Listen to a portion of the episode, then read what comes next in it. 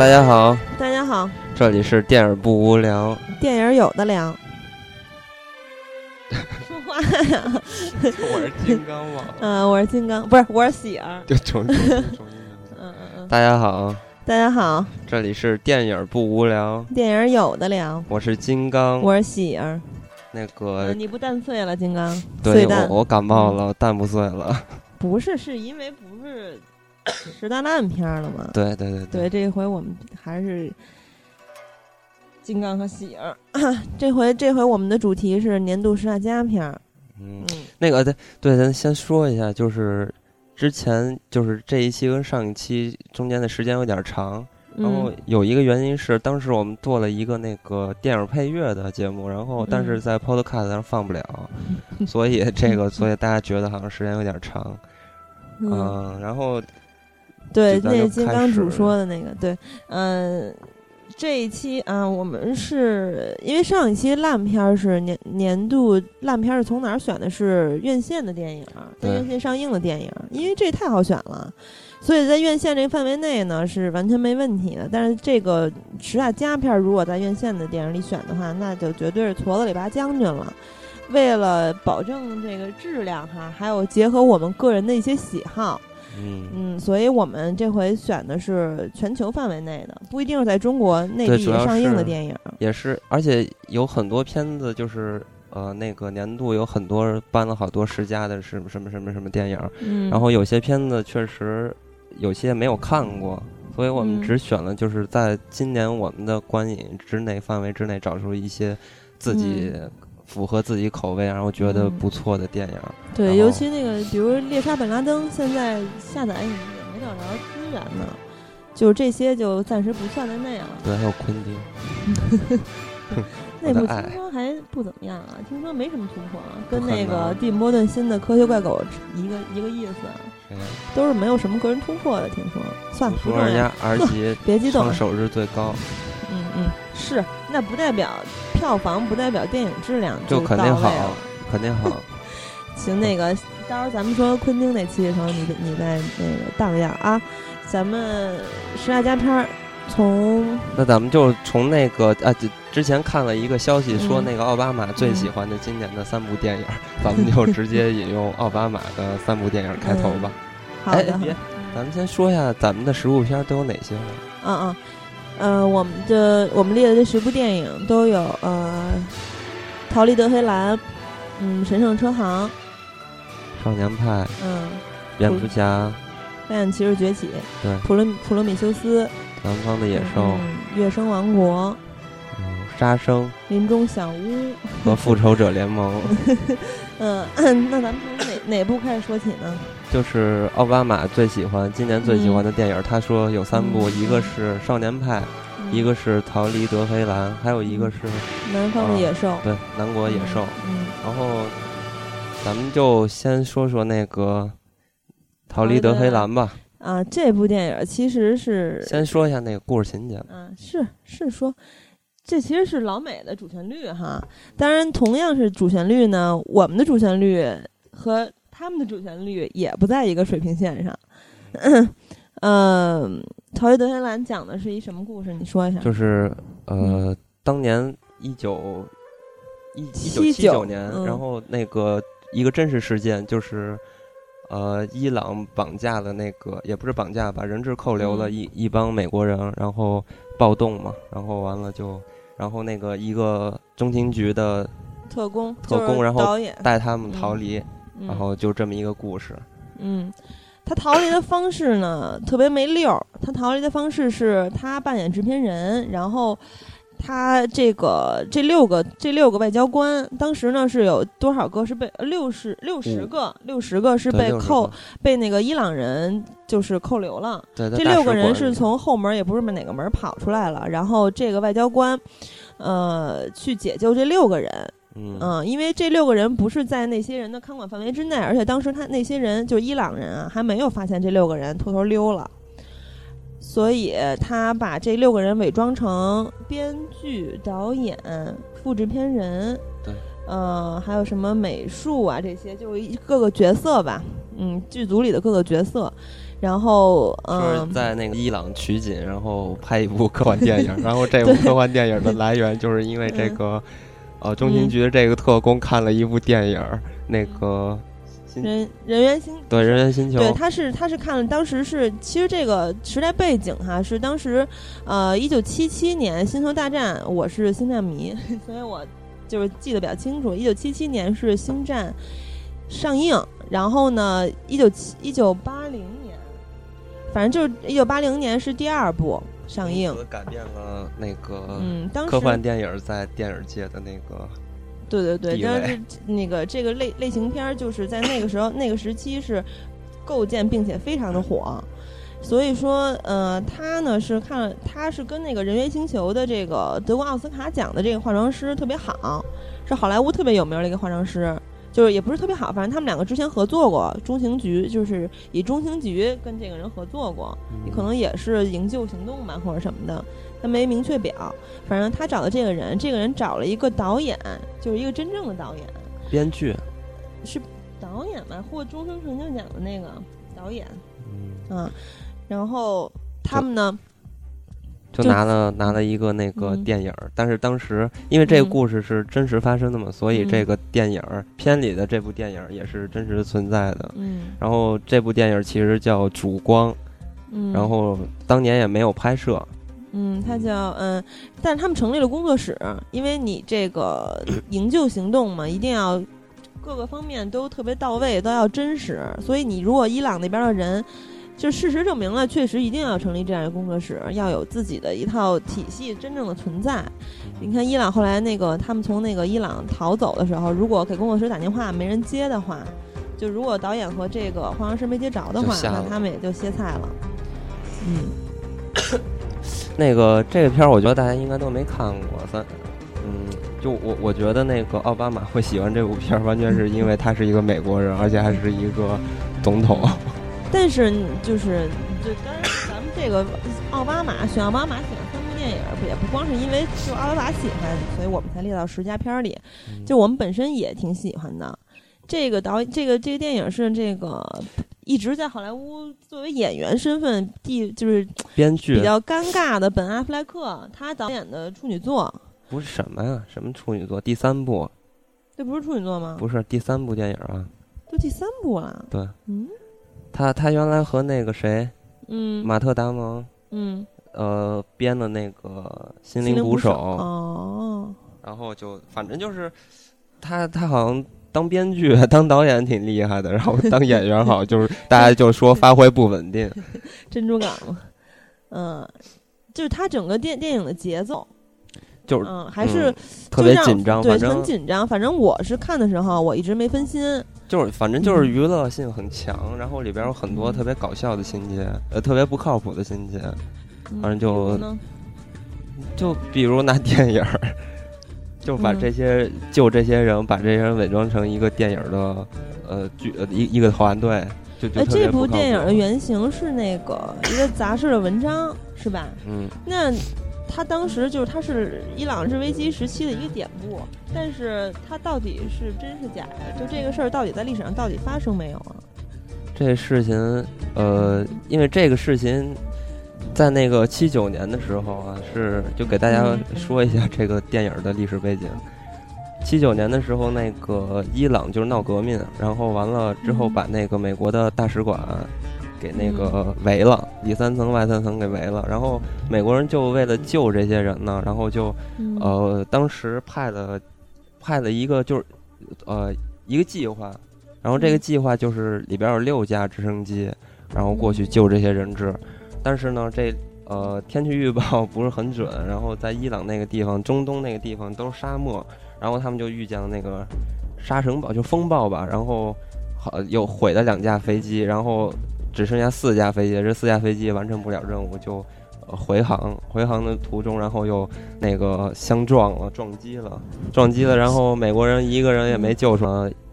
呃，一四百四十四天之后，然后所有的人质都被呃获得了那个解救。然后呃，当然是我们美国，然后和平的方式来解救的。但其实当时是因为那个两伊战争结尾的时候，不是说那个。把那个把功劳都给了加拿大人。不是，这是那个结尾，就是他说了一下大概的历史背景嘛。嗯嗯。就最后片尾最后的。嗯嗯嗯。然后，但其实其实是这样的，当时是一九八一年两伊战争了，然后那个伊朗。然后美国呀，欧洲国家对他的那个经济制裁，所以他没钱了，然后也不想跟这个硬碰硬了。对西方国家搞得这么差，然后完了就主动跟美国说那个咱俩那个说和吧，然后我把你人都给你放了，所以才这么达成的。其实实际就是他营救行动没有任何技术含量，就是他的营救是失败的。哦，就是说这个电影这件事儿。是他的意淫是吗？不是，那就不知道了。我觉得应该还是会真的吧，因为这个这个阿本阿本其实拍这部片子拍的很巧妙，因为他当年就是学那个中东危机的，然后他他在大学主修的就是这个，所以他对这个片子里边有很多这个政治问题啊，都回避的特别好，然后把它变成了一部特别棒的那个主旋律电影。然后，所以我看了这部片子，呃，当然，首先这部片子确实很好看啊。然后完了，我就是，就就想咱们中国的主旋律电影，辛亥革命、建国大业、建党伟业，对，就就很逗。我觉得这个还好，有的就是那种，比如说我的那个主旋律电影是拍什么《焦裕禄》，不，我觉得这个最近看的啊。最尴尬的一部主旋律电影不是这些什么焦裕禄啊，什么闹革命啊，八路军啊，小兵张嘎都不是，是十二生肖。因为这个就是对我看了，但是其实我是小时候看，我当时在电影院看的第一部电影就是成龙的电影，叫《我是谁》嘛。然后当时我看的真的是挺带劲的，也可能那会儿小。大哥已经变了。就是那会儿看的，就是笑点也有，然后呢。就是我看能看得很投入，我看完之后我觉得很精彩，到后来可能，呃，不觉得精彩或怎么样，但它是消遣时间的一个绝对能够就是是值得的看的，值得看来消遣时间的放松的一个电影，就是成龙的电影，尤其他的功夫嘛是很有特色的嘛，自成一派。对。但是这一部吧，这个他这龙女郎有就不是不是那个我忘了叫什么。就不是大长腿跟人打架的那个，是那个另外一个演这个一个什么，嗯，什么中国这个圆明园一个什么教授的徒弟的这个，在在那个在美国是一个什么组织的一个鉴定呃鉴定专家，然后他是呼吁大家把国宝归回各归归还给各国嘛，就他的台词这尤其是到他那儿，他的台词都是特别生硬的主旋律。而且听就据据我了解啊，这个也不知道真的假的。反正成龙现在他的电影啊，当然有有有可能是真的，因为是有数据的。成龙的电影在香港的票房是很差的，香港人民其实已经就叫淡忘成龙了，而且不不就不太支持他的电影了，不愿意去电影院支持他的电影了。成龙他当时就是近几年，然后一直在大陆发展，然后完了他经常 会说一些 就是。呃，针对资本主义的这些话，然后针对自由、针对民民主的这些话，所以使得很多香港人对他就有一些偏见或者看法。但是，啊，这些东西咱们也就不提了。嗯，咱们还说一下那什么，就我刚才想说的，就是说，呃，美国人拍的主旋律电影，从这部《逃离德黑兰》可以看出来，他们是取了一部特别巧妙的这个历史事件。然后把它拍的特别娱乐性的方式来拍出来的，但是中国的这个主旋律，呃，要不是把一个把一个其实就是一个普通干部，把它无限的那个神话、夸张、放大，然后这种这种中间，它更完全体现不出中国的这个普世的价值，你是吧？然后，所以我我觉得这种东西对于主旋律。啊，对于你这种精神呀，中国精神啊，这种传达也是没有效果的，所以我觉得，嗯，咱们中国观众反感。对对对，中国的其实这个咱们应该就是主旋律电影，应该还是也也可以向西方学习一下，就是用这种巧妙的时间来拍，拍一段好有意思的东西，然然后大家接受的话也也比较舒服。嗯，你把一个人物神话的本身就不可能的事情。对，也不用那个抢叫什么抢票吧？那叫什么行为？啊，对，原来你记得咱们看那些电影，还都是那什么学校组织去看，对对，其实大家根本不愿意看，然后大家就都被老师拉着，然后逼着去学校看啊，去去电影院看。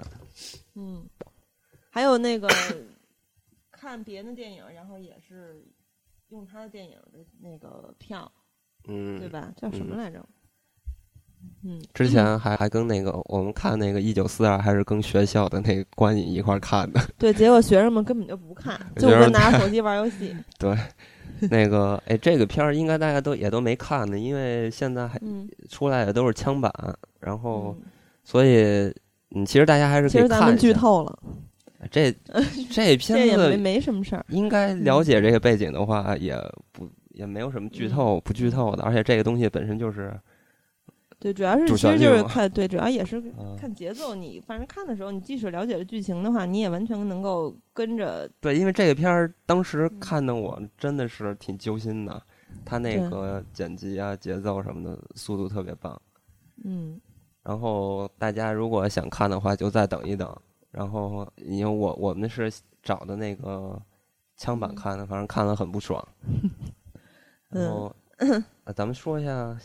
接下来说一下那个什么吧，嗯，南国野兽吧，嗯，南国野兽，南国野兽，其实我我认为今年我看了最好的三部电影就是呃第三部电影之一，就是里边有南国野兽，其他两部之后慢慢再跟大家说。嗯，我觉得啊，南国野兽是今年感情最充沛的一部电影，看的我真的是热泪盈眶。不是，关键它是就是它这部电影就是有强烈的情感，但是他。从就没有去那个，去就是给你渲染这个情绪，就特别，我觉得这个地方特别好，因为它不是为了让观众去流泪去哭。你知道，有的电影它就是其实是有这个让人哭是有那个手段的音乐。对你比如说我什么样的剧情到了这个剧情，然后我一放这种音乐，立马人就哭出来了。所以想让人哭是非常容易的，但是像《南国野兽》这种，但是《南国野兽》确实是今年我看的十部呃这这十部加拍里边，呃最难入戏的一部，嗯，是吧？首先很多人都这么说，对，首先是它的镜头。剧情忘说了，剧情太简单了，就是大概就是说，在美国南方啊，这个路易斯安那州，然后有一个地势低洼的地方叫做浴缸。这个地方呢是与文明世界隔绝的一一小块蛮荒之地，然后他呃浴缸人啊，他们那个因为地势低嘛，然后被一场飓风把这个他们居住生存的这个环境给给淹了，然后有的人就逃了，逃生这嗯就对逃亡了，然后有的人呢就一定要留在这儿。然后我们的主角就是留在这个地方，然后守卫他们的家园。然后，但是他的父亲，但是又有绝症吧。嗯。然后呢，嗯，在这个短的时期里，他的父亲教会这个小女孩如何生活，如何生存下去。嗯。对。所以这个片是力量是特别强的，尤其是这种生命的延续。嗯。这种。对，其实这种妇女题材，尤其是得了得了绝症的，你看韩国片就知道，这是很好煽情的。嗯。但是它主要反映的是这个，怎么说？这个导演泽特林，是吧？中文中文泽特林，他这个主要关注的是这个去留的问题。他在接受采访的时候说，灵感呢是来自于卡特里飓风灾后是否需要重建地势低洼地灾害较重的第九区。他灵感是来源于这儿的。这个小女孩呢，从一开场就是很仔细的倾听身边的所有一切的生物。啊，什么这些，他感觉他们都是说话。然后他的这个啊，这全片还贯穿了小女孩这个话外音，相当诗意。嗯，反正台词特别特别优美。嗯，但但是，嗯，我想应该是由于镜头的原因吧。然后特别晃晃晃晃晃，然后所以大家啊，这部电影还得了第六十五届戛纳电影节的金摄影机奖。对，你喜欢这种镜头吗？其实我觉得，反正这画面。感觉就是像就很真实吗？对，感觉就是像用小姑娘的视角来看待她生存的这个世界。对，其实哎，我觉得这里边儿，嗯，就是她的故事啊，而且是有一些很多意象的东西，就是比如说野兽。对，大家有很多，我看了一些大家看过的、看过这部片子的人对他的一些评论嘛，就说好多人就是不太明白那个意象那种野牛是怎么回事。但是这个片子我看了两部，然后第二部看的对看了两看了两遍，然后第二遍看的时候我才发现，其实对这个野兽，其实电影一开始就已经描述了，嗯，就是那个纹身那个两个野兽嘛，就说到对对，就是这个小女孩的老师，她的大腿上有一个纹身，然后她在跟他们那叫讲课嘛。其实我觉得他们这个老师就是那种落后的地方的那种巫师，我是这么觉得。嗯嗯，不重要。给他们讲这种关于，就说这个老师在说的时候，就说呃，这个其实是野牛这个野兽，它是一种横行，对对对，它是一种横行于地表的一种野兽，在那个穴居人的时代，穴居人很穷很瘦小，然后这个野兽就给他们在带来了很大的灾难。然后当时这个老师说了一句话，说你以为就所有这些穴居人虽然很穷很瘦小，但是都像孬种一样坐在一边哭吗？说你们要学会如何活下去，就像这个小女孩爸爸教她的一样，就是在最短的时间内教她所有的谋生本领，这一点是一样的。因为他们这个地势，他们就这些大人啊，早就有心理准备，他们就知道肯定是在大坝以南，他们肯定是要被淹的。就即使这次没有飓风或者是一些任何的一些自然的这个。不能说是灾害了吧，就是很很就是注定的，他们是要被淹的。嗯，而且这个，其实我看这部电影啊，我有就如果用两个字来形容，我就形容这个浴缸人的生活。如果用两个字来说形容的话，我觉得应该是狂野，就是他们过着那种今朝有酒今朝醉的生活。而你看这种，就他们的生活，跟你看《末路狂花》呀、什么《天生杀人狂》《怒火攻心》这种电影，感受到那种狂野是不一样的。这是浴缸人，就不能说他们是一个民族吧，他们也是美国人。对，因为他们这种是一种。生命就是本质的体现，但是你说的那个什么天生杀人狂，就我觉得这种是一种畸形的人格的那种，对对，变态的那种倾向。但是我觉得，就像刚才我说的那些电影，就是咱们说浴缸人，这是他们的精气神，是他们的生活方式，是吧？但是我觉得我刚才说的那些电影是受压抑的都市人，就是日复一日的在为了养家糊口奔波的时候，渴望的那种狂野，就对，就像《末路狂花》这种。你看浴缸人，他们养牲畜是吧？吃海货，吃大大螃蟹，什么小龙虾什么的。然后他们酒不离手，他们完全可以自给自足，他们没有这些就是生活上的压力。虽然说他们生活的环境非常的恶劣，但是整个浴缸地区的人，他们非常自娱自乐，而且他们就像一家人一样。这个在钢筋水泥构建的城市里面是极难企及的人与人之间的关系，对而且在美国这个人。人那个人种歧视也是挺严重，但是在这个里边，白人和黑人都在生活在一起，对，很亲密啊。就呃，我当时看那个记者采访这个导演，导演就说，其实他当时搬到那个，他是搬到南方，我忘了什么地方去生活了。嗯，所以他他拍的这些东西，其实都是他真实看到的东西。嗯，哎，他是好像是就是那个那个卡特琳娜飓风，他是当时帮助灾后重建的一员。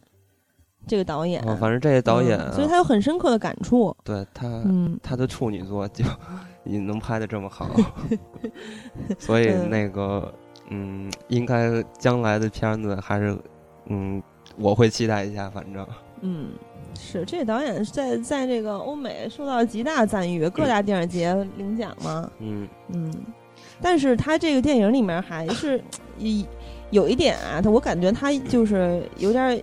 隐喻的性质吧，就是他在说这些意识流的东西啊。他这个，你看这个浴缸人是很乐观淳朴的，对吧？但是他们同时也是很因循守旧的。你看后来那些那个大坝北方的人把他们救到那个那叫什么临时避难所，对吧？想给他们治病啊，然后给他们提供一些比较舒适的生活的时候，他们绝就是他们绝对不能接受的，这是他们。这个，但是就像这种比较野蛮的民族。比较落后的，只能说落后，也不能说野蛮，毕竟他们也不是野人，就就感觉就是注定要被自然啊或者非非自然的这个时代风暴所吞没的。那个就我当时看那个奥奥德赛还是什么奥德赛八百吧，赛赛德克赛德克巴莱，然后就他们其实也是这个东西，你你知道落后和这种文明，它本身就是一种冲突。嗯，然后所以这种落后的人，从这种冲突中你能看到这种落后的地方的人，他们会有本身有一种刚性，这种东西他不愿意去接受，但是没有办法。他还有那个启示录不也是吗？嗯，那两个人就是逃了另外一个那个部落的对他们的大屠杀，然后呃出来逃出来，发现那个欧洲人过来征服大陆了，嗯，就特别无奈。就所以这种东西，我觉得片子它主要表达的不是这个东西，嗯，它还是我反正觉得还是那个生命吧，然后嗯。而且这个父亲为什么不去那儿救？呃，不去那儿治病，也是因为想教会他的女儿怎么去生存下去。因为他父亲迟早会没的嘛。对，而且他到后来他已经不行的时候，他坚持就从那个避难所里面逃出来，他一定要回到他们生存的浴缸里面，回到他自己的家。嗯，对，迎接死亡。还是虽然这部片子不是很好看，但是还是希望大家。找来看一看吧，如果看不进去也别勉强。也不不能说不是很好看，其实它是情感很充沛的一部电影，但是就比较难入戏。对对对，可可能因为很多人说看着看着睡着了，对，这好像也是一普遍现象。我我第一遍看的时候就就看不进去，第二遍看的时候是吗？我看第一遍就热泪盈眶了。对，但我第二遍看，因为我只看了一遍也，嗯，就突然就这我觉得可能这部电影如果是美国南方的人看了的话。可能真的是要要泪流满面了，可能他们比咱们的感触会更深刻，因为他们就毕竟生，毕竟他们生活的就是那样的环境，可能没有那么恶劣，但是他们可能更能比咱们这个更能领悟一些电影里的东西。而且这部电影它的那个镜头很冷静，它有很多对于小女孩这个黑人小女孩的眼睛和表情的特写，就是刚才咱们说的不煽情嘛，它的镜头非常冷静。嗯，所以推荐大家就是没事，你不是美国南方人也找来看一看。但我是美国。嗯，下一步吧，下一步是那个奥巴马，还有哪部来着？少年派呀，少年派，少年派这一部大家应该很轰动了。对，这个我觉得不用介绍剧情了。对对对，就是这个苏拉沙马是吧？这小男孩长得特别像长发坤哥，我觉得。对，还有人说长得特别像年轻时候李安。啊，但其实不像，其实还行，就是他那个眉眼不像，但鼻子和嘴的轮廓还是挺像。我不是看了那个李安的自传嘛，然后那个李安自传里边有很多他年轻时的照片儿，长得还挺精神的，其实。嗯，那个那个，你觉得这部片子的看点在什么地方啊？看点就你觉得是什么地方比较吸引你？这个片子，当然，我一开始看的时候，我是冲着视效去的，嗯，对吧？因为我先看到的是剧照，啊，因为这个美轮美奂嘛，所有人都这么说。这个取景地是中国台湾哈，而且也是，就是怎么说呀？所以，因为我不太了解李安这个导演，我看他的电影看的也比较少，我一开始就是纯冲着视效去的，但我看了之后。给我比挺挺强烈的震撼，是心理上的震撼。嗯嗯，就是虽然说我是一个无神论者，我没有任何信仰，但是我看这部电影，觉得就当时我看了柴静一个采访嘛，采访李安，然后他说当时就是他柴静说他采访过一个人，就是呃在也不是哪个海域，这个人就一直在驾驶。台湾的。就是他采访那个人是一外国人，然后他就是驾着一艘小艇啊，还是什么小船啊，就到处航行。他的这个感触就跟当就是少年派这个感触是一样的。他说当时特别有意思一件事就是，呃，当时有只鲨鱼，可能就是跟少年派里面的老虎是比较像的。因为少年派跟这个老虎的关系，从一开始惧怕到后来两个人相伴，一直支撑他，对吧？嗯。这个人跟鲨鱼也是一样的关系，当然，当然这个是现实生活中的事儿。鲨鱼一直尾随他，不是要吃他吗？不是，就这个鲨鱼没，咱不知道是要吃它还是怎么着啊？反正就这个鲨鱼跟着他航行了三天还是几天，反正就跟着他航行了很长一段时间，因为他是一个人在大海上航行，很孤独的。就那种人心底的孤独是很容易吞噬一个人的，而这个鲨鱼一直跟着他，他感觉这是他的一个伙伴，就是他，就是他在他的感受里，这个他已经是成为他的伙伴，他大大海上航行的一个伙伴。然后有一天，这个鲨鱼突然掉头离去了，对他带来的情感冲击是他真的是像少年派一样，非常的失落。对，就像少年派这个老虎离开他的时候，他在说为什么就是以为会有一个非正式的道别，但是却没有。你比较深的感触呢？我跟你就不一样，对这个片子其实里边就是大家谈论了很多关于信仰啊，关于它片子本身的内涵这些东西，我没有多大的那个就是共鸣之处，我完全是。嗯，看这部片，我觉得特别喜欢的地方就是它里边的奇观，然后那个，而且我觉得李安呀拍这个片子里边有很多特别美轮美奂的镜头在大海洋中，这地方是咱们基本上是看不着的，就我有可能一生中都看不着，所以我去就是有很多镜头就是嗯。我不知道它是不是真的啊！我还专门去那个网上查了一下，嗯，然后我发现呢，我在那个果壳网上刚好有一篇文章被我看到了，然后就说李安片子里边这些镜头啊，嗯，那那些出来的东西，嗯，都是那个真实的大海中确实会有的现象，嗯，所以我当时，然后我看完这个片子，我就觉得那个大自然真的是特别神奇，对，然后。所以给我最大的震撼就是这个还是奇观，然后那个当而且我当时看这个片子，我根本没有想到什么关于信仰这个主题，我想到它里边说到了很多神啊、上帝什么的这些东西，我一直觉得他好像想表现那个大自然的人类还有人类的这个渺小，嗯，主宰啊，其实就是大自然，所以我一直觉我我一直以为这部片子是。是那个大自然告诉我们一些东西，我一直是这么觉得。然后对，无论从大自然的人类对大自然那种敬畏，还是什么样的东西，嗯，对，其实这个很正常。每个人看每一部电影都会有自己不同的解读，这个没有什么对错。嗯，尤其我在网上看到很多人在说，这个他他不是上了一个岛吗？在他快饿死的时候上了一座岛，那个岛最后。对，那个岛那个就是有腐蚀性嘛，就是能够腐蚀它那个 岛上面就是的一些所有的什么那个植物啊什么的，是一个残酷的故事。然后当时对，当时有一个远景，这个岛是一个女人的身体，仰卧的一个女人的身体。是吗？我当时就没注意。对，其实是当时我看到了，但是当时我也没想到这个网上非常流行的这个解读，就是这个人说。嗯，这个是这个是其实是他妈的尸体，然后呢，他最后不是有第二个故事吗？第二个故事是那个他妈被是厨子弄死了，然后厨子把他妈吃了还是怎么着，对吧？对对。然后那个就是很残酷的第二个故事。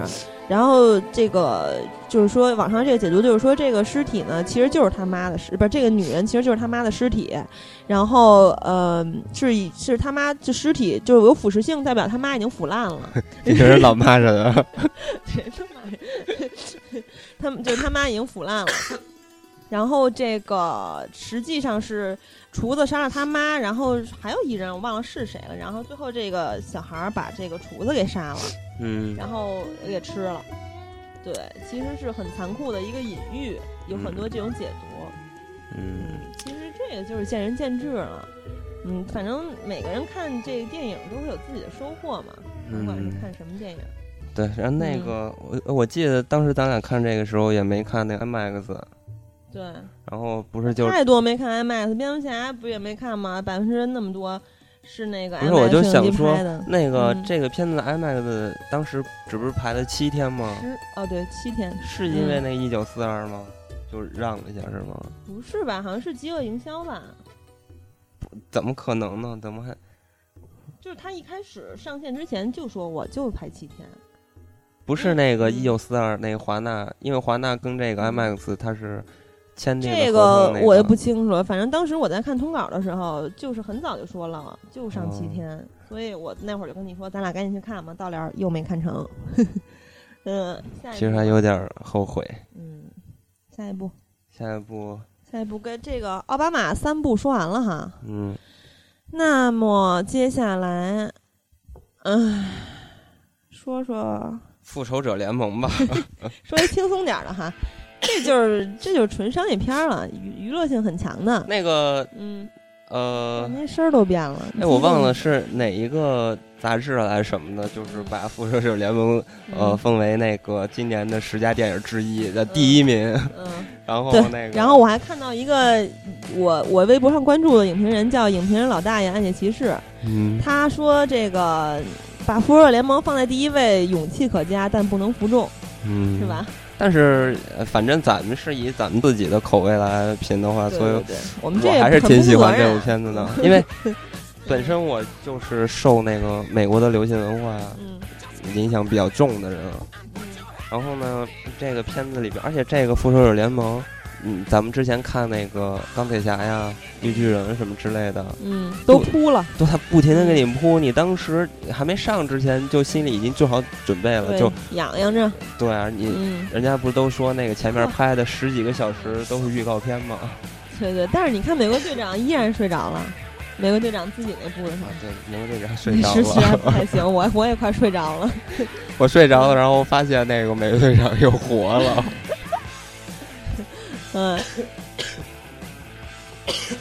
嗯，不好意思，那个金刚是带病，带病来这个做节目。其实那个复仇者联盟的故事，咱们也不用给大家介绍了。对，其实就是这跟理想屋不一样，这是超级英雄大乱斗，那是怪物大乱斗。这个大家肯定也熟。然后这个片子也到美国的第三名了，票房收入，嗯，对吧？嗯，然后。就是非常称职的娱乐片嘛。对，我觉得让你就是该笑的时候笑，是吧？那该哭也没有该哭的时候。看这个的时候，就当时电影院身边，我旁边的人都发出“我姐”的声音，对，都疯了。这部里面就就捋捋都有什么英雄来着？钢铁侠是吧？绿巨人、黑寡妇、鹰眼，嗯，还有局长，对，局长，然后。我记得还有雷神啊，雷神，对我挺喜欢雷神的。我最喜欢的是钢铁侠，队长，你最喜欢队长？不是你我最喜欢钢铁侠。钢铁侠没溜啊，花花公子啊。对，哎，你知道钢铁侠就是钢铁侠三创作不是创作这个人物原型，他是那个以那个谁为基蓝本的？是那个小李子演原来演过一部电影叫《飞行家》。这是你你说是漫画还是漫画？就这个人的原型是就是那个飞行家叫霍华德，不知道什么什么什么了，我忘了。然后这个就是因为这个人是真实存在的嘛，那是部传记片嘛。然后这个人其实就是风流倜傥，然后完了有钱，然后也是那个五角大楼的军火供应商。然后当年也太像了，就特别牛。然后当年也是因为。呃，各种种原因嘛，然后被自己的公司给开除了之类的这种，然后自己公那是蝙蝠侠呀？不是，我说的真实情况，这个人就这个霍华德。那他为国家的节约能源做出了自己的贡献吗？那就是钢铁侠该干的事儿了。然后呢，然后那个就给大家说一下嘛。然后那个呃，画这个钢铁侠的这个人叫什么李吧，我也忘了。嗯。然后这个人就是。呃，你你看那个钢铁侠，叫托尼托尼斯斯塔克，对，然后他爸叫霍华德斯塔斯塔克，然后其实就是暗指钢铁侠就是霍华德之子嘛。哦，其实他的呃灵感就是来源于那个人，就是那个飞行家，嗯，就是这么回事。其实我我是特别喜欢钢铁侠，尤其是看他那个装备，我觉得特别酷。然后我看雷神多酷，雷神可是神，神奥丁之子，还有个那么骚气的弟弟，对？然后就被绿巨人虐啊，对，然后说弱爆了。对，当时绿巨人他说说什么够了够了，什么那个我可是神，什么你们这些什么凡夫俗子之类，忘了话没说完就给对绿巨人不赖不胖揍了一顿。绿巨人说弱爆，当时反正这个桥段的时候，我身边的所有人都笑了。里边有很多特别搞笑的地方，而且这部片子，你说，我觉得这个片子，呃，首先咱们可以看到它是一个商业片，但是这个商业片不能代表它是那个粗制滥造。你能看到在这个片子里看到无数的那个呃配合，不是不是，就是那个剧情上的一些小的亮点，还有彩蛋。嗯，你比如说那个，你记得那个钢铁侠见了洛基，然后跟他说：“你长得跟那个跟那个摇滚明星似的。”就嗯，记得吗？记得，就刚他们在飞呃飞机上那段，然后呢，就其实最搞笑的就是那个钢铁侠，他呃平时都穿的一件 T 恤，那件 T 恤是那个黑色呃安息日乐队的摇滚 T。然后呢，他为什么穿这件衣服呢？是因为这个乐队唱了一首歌叫《Iron Man》，就是他特别自恋，然后他讽刺别人说长得像那个摇滚明星。咱们听一下哪个歌吧？行。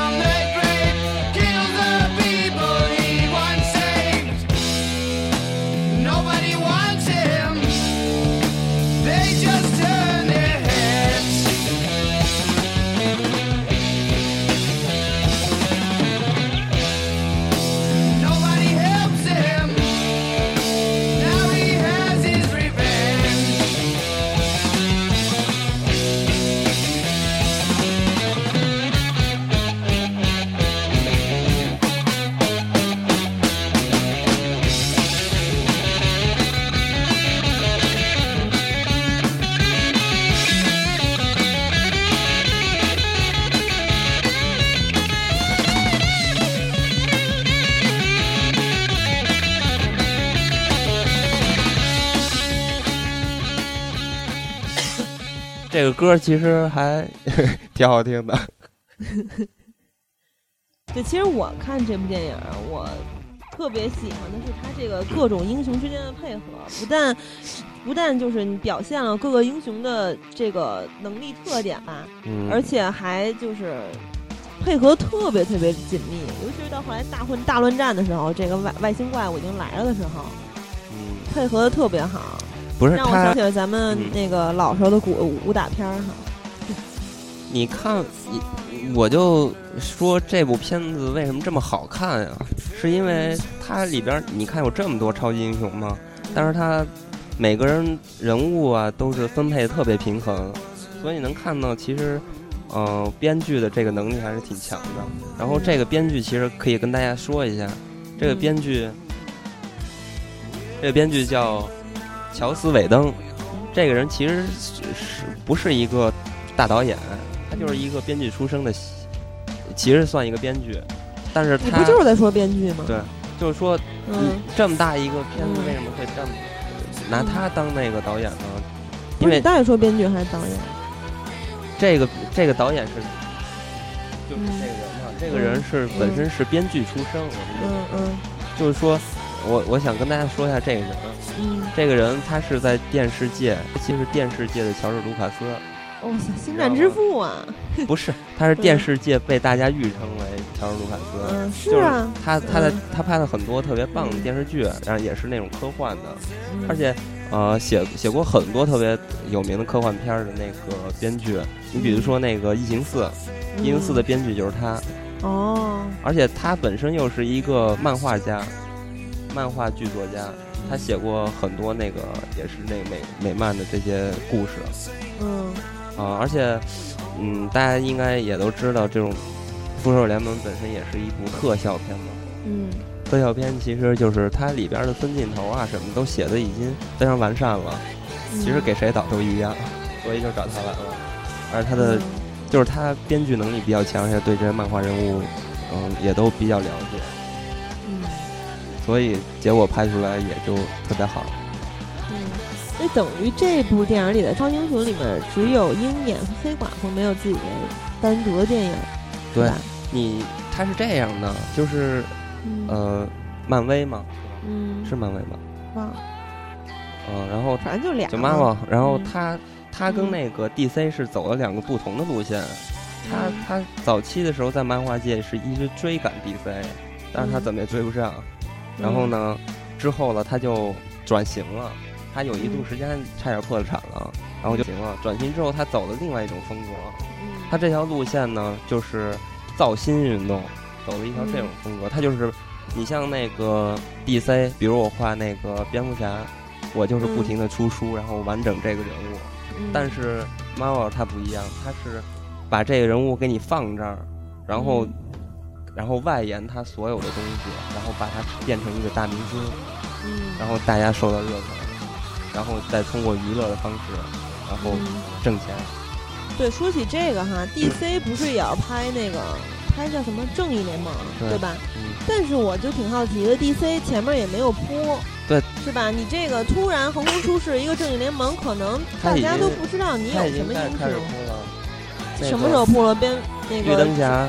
绿灯侠，然后蜘蛛侠呢？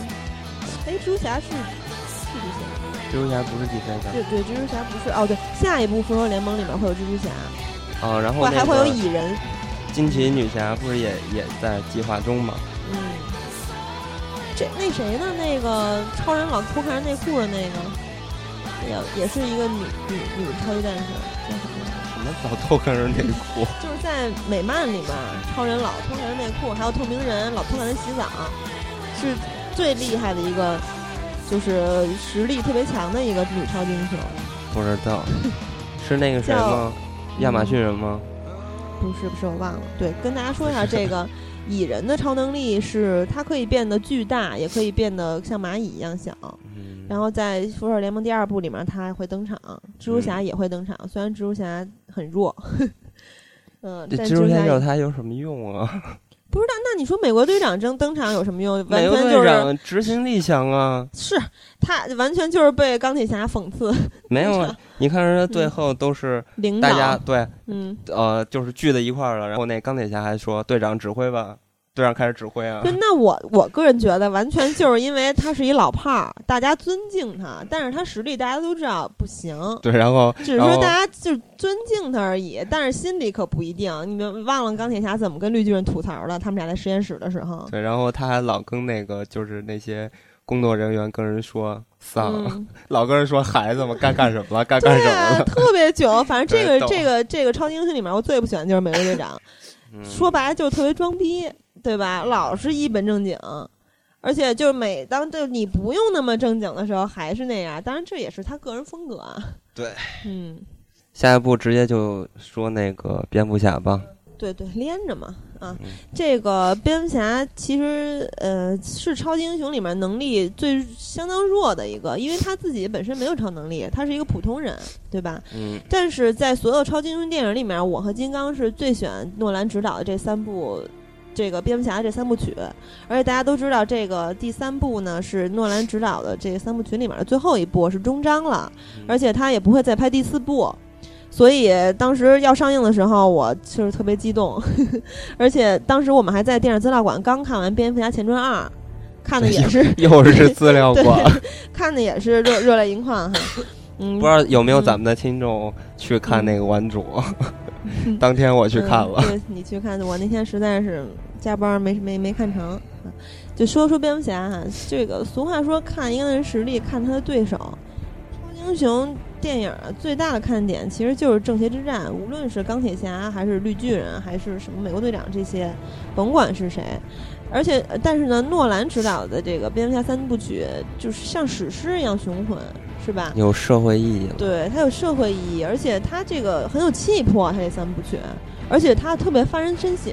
反正对于我来说是这样。它很就它，我看完之后，而且我看看完之后，我最深刻的感触就是它这三部曲特别的精彩，尤其是从第二部开始，就是说，就说，尤其是第二部吧，它是反派特别惊艳，对吧？小丑，而且，嗯，你看第一部的反派是稻草人，他是。逼迫人们面对自己心底的恐惧，是然后呢？小丑他的特点是什么？他是视金钱如粪土，他不是一般的，他不是一般的反派，打乱世界的节奏。对他打破一切继承的价值观，揭露世人伪善的面具。就你看那个游轮让大家互摁那块儿，嗯，就是如果你摁了，对方就爆炸了那块儿。他的目的是这个，他根本就不在乎钱，他最后把钱全烧了。然后呢？贝恩第三部的那个大反派啊，虽然说让我和金刚挺失望的，因为贝恩应该是一个既懂得运筹帷幄、决胜千里，又拥有这个超强体魄、武艺惊为天人的，应该是一个终极 BOSS。对，因为在漫画中他是这么对，在漫画里面他是相当厉害的。漫画里面贝恩呢，他是呃出生在加勒比海附近的一个黑狱，然后在监狱里长大，八岁的时候就能干倒比他更强壮的犯人。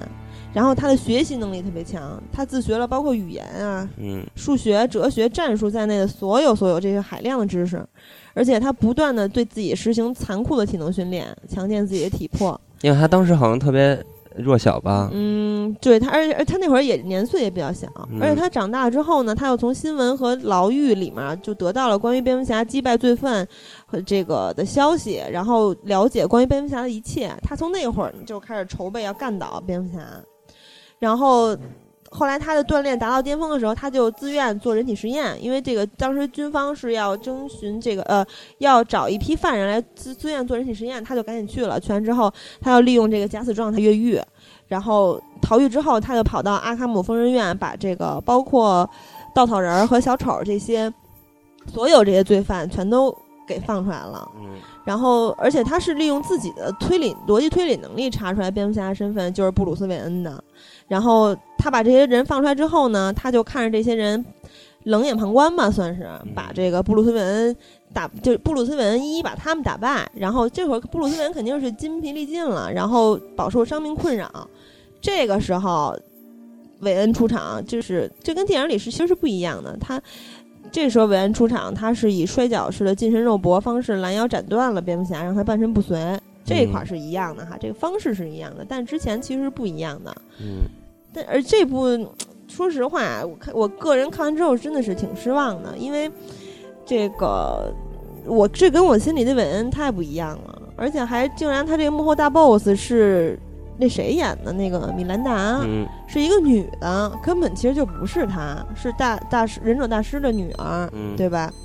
而且这个她其实就是一痴情痴情的一个。一特别痴情的一人儿，你看到后来那个那个米兰达在说那些话的时候，捅了这蝙蝠侠一刀的时候，他还流下两滴咸湿泪，当时给我难受的呀。让我不是我感动啊，是我真的特别烦。让我想想起一部电影，这部电影的名字叫嗯呃无情剑客多多情刀还是什么？差不多差不多。小李飞刀是特别老的一部港片儿。武侠片儿，但是就虽然是虽然如此哈，它作为一部这个超级英雄电影，依然是，就是它娱乐观众这个完全是达到了，对吧？它依然是很很有他自己个人，就是很有内涵的一部电影，依然是把把我们是依然把把它那个算到年度十大佳片里了。我觉得这个片子它最好的地方，嗯，还是对这个蝙蝠侠的这个整体的一个完就是完善嘛。就他整个，你你看第二部，第二部之后他不就是心灰意冷了吗？然后。然后也没有被大家认可，然后女朋友也死了。对，此生挚爱 Rachel 死了。对，第三部就是看他怎么走出走出困境，然后崛起。对他其实是作为一个系列终章的话，他是他是很完美的完成了自己的任务，但是他不像蝙蝠侠前传二一样给你了那么多的惊喜，对吧？主其实我觉得主要，嗯，还是因为他的对手变弱了。对，但是他的对手应该是最强的，这个是韦恩不什么韦恩，那个贝恩，而且对，可以说一下这个演这个贝恩的这个演员啊，是一个英国男星，叫汤姆哈迪。大家可能也是，虽然他比较呃知名度不是那么高吧，但是看过《熊起连》和《黑鹰坠落》的人，应该都是比较熟悉他的。他是斜点斜点大兵专业户。而且他也是诺兰御用其中的一员吧，他是那个《盗梦空间》里面他演了一个痞的恰到好处的伪装者，对吧？然后虽然是他是好莱坞新生小将，知名度不是很高，但是拥簇他的人也是一大批。他火了吗？他没火。对，当然不可能像这个。你看杰斯莱斯。什么杰斯希斯莱杰？希斯莱杰。这就火了，而且而且我个人觉得还有一点就是，辛斯莱杰他这个他扮演的小丑，他在影史里面占有难以超越的地位。他本身他这塑造的这个角色，给第三部贝恩的扮演者这个汤姆哈迪和包括他的创作小组带来了无以复加的巨大压力，这个压力肯定是巨大的。然后，这个其实我特别想说说二，嗯。但是，嗯，三反正是，尤其是在看完看完看完了蝙蝠侠，咱俩不就去看超凡蜘蛛侠了吗？嗯，对。看完了蝙蝠侠，再看蜘蛛侠，就真的是觉得新版蜘蛛侠简直太那个年轻、太冲动了，对，动不动就把自己的身份告诉别人了。就蜘蛛侠可以用四个字来概括，就是稚嫩浅薄，而且满鼻子爆米花味儿。嗯，就看完他，我特别清醒了，就。因为蝙蝠侠系列惯有水准，让人太期待了，不是而且失望。其实蜘蛛侠，我觉得这个反派其实可以深度的刻画一下，因为他是也是本身一个很纠结的人。对这个人物啊，据那个对他的性格是可以很好的去研究一下的。这个人物在漫画里其实就是各路英雄在打蜥蜴人的时候，其实都是对他手下留情的，因为他是很悲剧的一个角色，嗯，对吧？他不是真的是他从骨子里就是一坏人，嗯，并不是。他以前是一不错的，是一教授，而且为了治病才把自己折腾成这样的。对，就是说啊，那个你看特别悲剧，那个绿巨人。跟蜥蜴人一样，也是控制不住的要变身，结果绿巨人变成了复仇者联盟的一员，蜥蜴人就被人打。对，真是太惨了。而且，至少绿巨人变身之后，虽然虽然 绿巨人变身之后虽然挺丑的，但是至少还是个人样吧。嗯，这直接变成两栖动物了，是吧？而且，这个说蝙蝠侠，蝙蝠侠他这个。他反派的魅力，他不在于十恶不赦的暴行，其实他在于自成一派的逻辑法则，对吧？每一步都有。嗯，贝恩这一步吧，尤其是哦，对，其实有一有一个我印象特别深，就是他们私设公堂那块儿，嗯，真是不敢深想啊。私设公堂，然后这个财产均分是吧？哎，批斗定罪是吧？这个都是咱们非常熟悉的中国历史，嗯，不说了。嗯，反正其实，嗯，我觉得第三部的这个，嗯，蝙蝠侠，其实他的意思啊，就有点像那个 V 字仇杀队了。嗯，你你看，革命对，也是革命嘛，然后带领着人们去打败这些东西，然后，而且，而且，我越想啊，就越觉得这个蝙蝠侠特别像 V 字仇杀队。你你你你看，他也是一个面具，一个符号。他本身刚开始他不愿意，就是老有人跟他说，嗯，只有当这个社会每个人都是蝙蝠侠，我们才成功了，对吧？其实他跟威子仇杀队一样，就是也是说，嗯，演威子仇杀队那个人叫雨果什么什么维克雨果，不记得。演黑客帝国那个人，然后完了也是嘛，也是你你记得到最后他们呃所有跟市市民全部都戴着 V 字仇仇杀队的那个面具，嗯，一样也是一种符号，带领着大家去。呃，打败这个，但一个是政治化的，一个是，嗯，就是代表着正义嘛，所以这两者不一样，但其实内涵还是比较像的。对，而且其实我看《蝙蝠侠前传三》的时候，贝恩就是一直，虽然说他有有点让我失望啊，但是我觉得他是一个特别特别牛的革命军领袖。其实他们是一个革命军嘛，你看他底下的人，就是不但第一肯定是要臣服了，不但臣服，而且。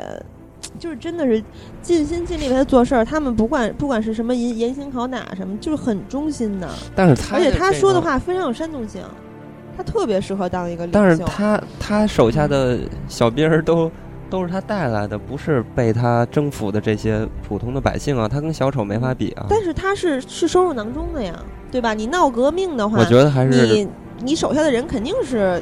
比较欣赏你的某一方面而被你收入囊中的，是，但是你可以想，但是这么一比，你就能比出来小丑比他高明有多少。小丑随便就能把一些普通人变成他自己的人，然后随便用，还还把那个呃那个呃精神的象征给变成双面人。嗯，对对，其实这个诺兰对双面人的处理也是我觉得特别值得称道的一句，啊，不是一个，对，就因为双面人本来特别好，对，双面人在 漫画里其实他就是一反派，没有这个小有小丑啊和双面人这个关系啊，这这些这么多这么多的这个，从一开始双面人是正义的化身嘛，正义骑正义斗正义斗士啊，光明骑士，对，在片里叫光明骑士，然后你看小丑这个。小丑其实到后来，他已经让哥谭市的正义斗士们闻风丧胆了。你看，哈维尔巴登是吧？这个双面人叫哈维尔巴登，他是一开始是光明骑士，后来被在小丑就跟小丑的一系列这个周旋呀，到包括对他自己的思想的转变，变成了什么呀？变成了一个丧尽天良的罪犯。嗯，他小丑让他跟自己同流合污了。而且它里边有很多特别巧妙的设计，就。他老玩那钢镚儿，知道吧？对对对。但其实那个钢镚儿两面都是一样的。当他当最后变成双面人的时候，钢镚儿不是爆炸了吗？有一面炸坏了，也象征着他变成双面人。它里边有很多这种呃象征的这种东西，就很值得人去。对，其实小丑是一个让人捉摸不定，但是他是却看透事情，而且懂得攻心的强大敌人。他一直在攻攻心，对吧？攻蝙蝠侠的心。对，然后他不但令蝙蝠侠痛失了青梅竹马的挚爱 Rachel，是吧？更让他陷入无尽的绝望，是不是？而且他蝙蝠侠，他让蝙蝠侠数次质疑自己的存在价值。就是他其实小丑在诺兰这三部里面，他在精神上把蝙蝠侠蹂躏的毫无还手之地。而且小丑还说了一句特别经典的台词，叫“是哪句？你记得吗？” 那我多句。就不是很多句，但是这一句我永远都记得。不知道我的嘴是到现在我知道我嘴上的疤是怎么来的吗？不是这句，是跟他跟蝙蝠侠说：“是你让我变得完整。”对吧？因为他的意思就是说，你跟我一样。不是他的意思就是说，没有他就也没有我，就他，所以他让蝙蝠侠他，所以他能在精神上无数次让蝙蝠侠质疑自己嘛。而且他是一个让人胆战心惊的对手。但是我就是我在看的时候，我是一直在暗爽，因为我感觉这《蝙蝠侠前传二》勾起了我就心底的阴暗面，就一直在作祟，所以我真的着迷不已。欢迎打我。嗯，真的是一个无法被轻易被下定义的这么一个角色，是吧？像迷雾一样难以琢磨，而且是我觉得是电影史上至今啊，就是。超级英雄片儿里最具魅力的一个恶人，对吧？可惜啊。接下来是不是就是那个曼哈顿博士那个？那那叫什么？曼哈顿博士是守望者。守望者是我看的我最喜欢的一部，嗯，怎么说呀？呃，他也是超级英雄大联盟，他这其他他也不是超级英雄，他都是屌丝。对，应该这么说，《守望者》是所有英雄漫画片里边啊电影里边最最难看的一部。但是我认为是就是，那你要说《守望者》跟《复仇者联盟》比，我肯定喜欢《守望者》。那你要怎么？而且而且，如果我一直在想，如果唱那个《复仇者联盟》里面有了守望者，那其他英雄根本不用来了。是啊，谁也不用来了。守望者太猛了，神一般的存在。守望者就对他不是说神一般的存在，他后来就真的变成神了，他去创造另一个星球的物种了，对吧？而且他都没有具体的形态，他就是一团蓝光，天天甩着大屌走。所以我一直 对我特别特别好玩，我觉得这个。有很多片子，他们美国人都结合的特别好，比如《异形》，最后面衍生出铁血战士跟异形大战。然后我就想，有没有可能这个钢铁侠，呃，其实是终结者的那个制造人啊？因为他，你看，他不是原来做军火的吗？然后完了，就是他科技能力特别强，然后完了他又死不了，因为他没有心嘛，他那个。东西不是能提供他源源不断的动力吗？嗯，所以他一直活在了未来，然后见到了那么多杀人机器什么的。嗯，这部差不多，咱们说这部说有点久。嗯，但是我还是想说啊，就是说诺兰的片子其实大家都被大家津津乐道，大家有很多人都特别迷诺兰，但是我觉得诺兰最好的一部片子还是那个呃《黑暗骑士》第二部。我是这么觉得，其他片子 无非就是玩一点儿小手段，对吧？叙事上还有那个。第二部是我真的是百看不厌的，而且真的是他他现在已经有不一般的意义了，因为演小丑的这个人希斯莱杰哈，他还在蝙蝠侠这个黑暗死的特别黑暗骑士还没上映的时候，二零零八年一月份他就。嗯，死在纽约自己的公寓里面了。虽然死因众说纷纭吧，但是这些也不重要。重要的是，真的是让人扼腕叹息啊！这个这么有才华演员英年早逝，但是他也已经成为了一座丰碑了，嗯，是吧？嗯。行，下一步吧。下一步说什么？下一步，下一步咱们聊一聊普罗米修斯。你这都连套了，你聊一部这个，别聊个人个人口味，别连套了。聊一个这个神神车行，神神车行吧，嗯，这也是年度神片嘛。神神车行是我今年三部最爱的其中的第一部。嗯，为什么呢？呃，首先我对电影，我觉得好电影。这部咱们得说一下剧情啊，对对对，这个可能很多人这个不是很熟。但是这部片子剧情也非常简单。对，这部电影其实就是说这个主演哈。男主演他是一个演员，然后他开场非常像大都会，上了一辆加长豪车，然后开始扮演各种不同的角色。他接了九个任务，第一个任务呢是一个无家可归要饭的老太太，第二个任务是动作捕捉技术，嗯，第三个任务是狂人梅德，对吧？第四个任务是接从轰趴上回来的出来的女儿回家，第五个任务是木间曲拉手风琴。第六个任务是黑帮片了，对吧？嗯，混杀人。第第这个第七个任务是杀银行家，然后被保镖射死。第八个任务是回到宾馆睡觉，然后嗯，那个就是他一天的工作状态。对他侄女，然后他侄女什么就是那个他快死了那段嗯。然后第九个任务就是他回家，然后他的妻子和女儿的设定是大猩猩。嗯，这是他一天之内的九个任务。他第一个任务他。嗯，其实那个任务嘛，我觉得可以算在昨天的任务，就是他出来的时候那个任务，他是一个就是头一天的对。工作的结束，就相当于嗯，对，相当于你像你说的，像今天的回到星星家一样，对吧？就是他一天之内九个任务。这部电影其实剧情不是很重要，大家就我跟大跟大家说一下这九个任务是什么，就是基本上就是这部电影的剧情了，嗯。因为这部片子里边儿，嗯，我对这部片子的理解，我没有去看到很多就是网上评论的，大家说这个片子看到了很多各种隐喻，对对，这个现在的电影工业的一些讽刺或者怎么样。嗯，但是这部九个故事确实，就是它九个任务确实代表了现在能够看到的，基本上是所有对所有的电影类型。你看有这个。动作捕捉技术 CG 对吧？然后有这个荒诞的超超现实主义，有黑帮片儿，有音乐电影，有家庭的、爱情的、伦理的这种都有。对它囊括的范围非常广。嗯嗯，你说？我我我觉得就是，当然这个是有啊，就这个是很明显的。嗯，我主要是我喜欢电影，他对这部电影对整个。一个世界观的架构，我特别喜欢。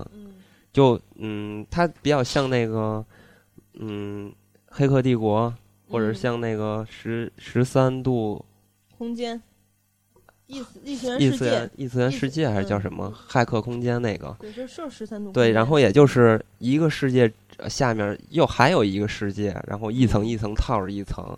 你看，咱们刚开始看的时候就是。导演不自己客串了一把吗？嗯，然后那个失眠的人，然后完了他去那个，嗯，半夜梦游，然后打开了一面墙，然后他们看见所有的人都在电影院躺着睡觉，然后其实他们在看电影。然后大银幕上放的是一部默片。对，其实，然后这些观众都在睡觉。对，其实，嗯，其实有有很多解读啊，就是说，那个你先说。我我觉得他就是说，他在设定未来的。世界的方式，就比如说我未来的世界电影已经成了造梦了，嗯，对吧？就是说电影一开始不就是造梦的工具吗？嗯，然后未来的世界电影真的成梦了，人们不不需要去，就是我去拿摄像机跟着你去拍，只要你去演，然后它自然就会有。我不知道这个镜头从哪儿来，但是它就会捕捉到，然后就在你的大脑中产生了一部一部的电影。嗯，我是这样觉得。我觉得这个开始这个默片儿啊，就是你看默片，包括今年在中国上映的《艺术家》，其实反响不大，但是很多影评热推它是今年的奥斯卡获奖影片，呃，去年的好奥斯卡获奖影片，对吧？嗯。就像这个当这个《艺术家》，我没看，但我大概了解了一下剧情，就是，嗯，有声片出现了之后，默片就是默片这批。演演员呀，包括这些电影从业者，就有很深的、有很大的恐慌。包括你到电影就是开头，这是电影开头的时候，这个呃，观众都在睡觉，大荧幕上在放默片。到电影结束的时候，这些加长豪车都回到了嗯，这个工厂，电影工厂。然后啊，对，值得一提的是，电影工厂这个名字其实是一个文字游戏，其实它就是好莱坞。嗯，然后回到这个好莱坞的电影工厂这个车车车库里，这些加长豪车开始说话，就说其中有句台词是“人类不再需要可视的机械，我们就要被淘汰了 ”。我觉得这也跟开头是呼应的，它是就是一种对新取代旧的恐慌。它里边还有一段，你记得吗？他他们在车上聊天说，呃，特别怀念当初拍电影的时候，那个摄影机越来越就是特别高，然后现在越来越小，越来越越矮，都看不见了。当时他说这个，当时出来一大大老板是吧？嗯，插在这个九个任务之中出来一大老板，说，然后这个男主演说了一句话，他说他站我我站在摄影机后面，不是他说的是那个摄影机越来越小，小的都看不见了。对，当时他说原来摄影机是比他还大，在他年轻的时候，现在越来越小，小都看不见了。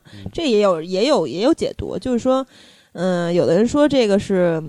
演员的一种怎么说呀？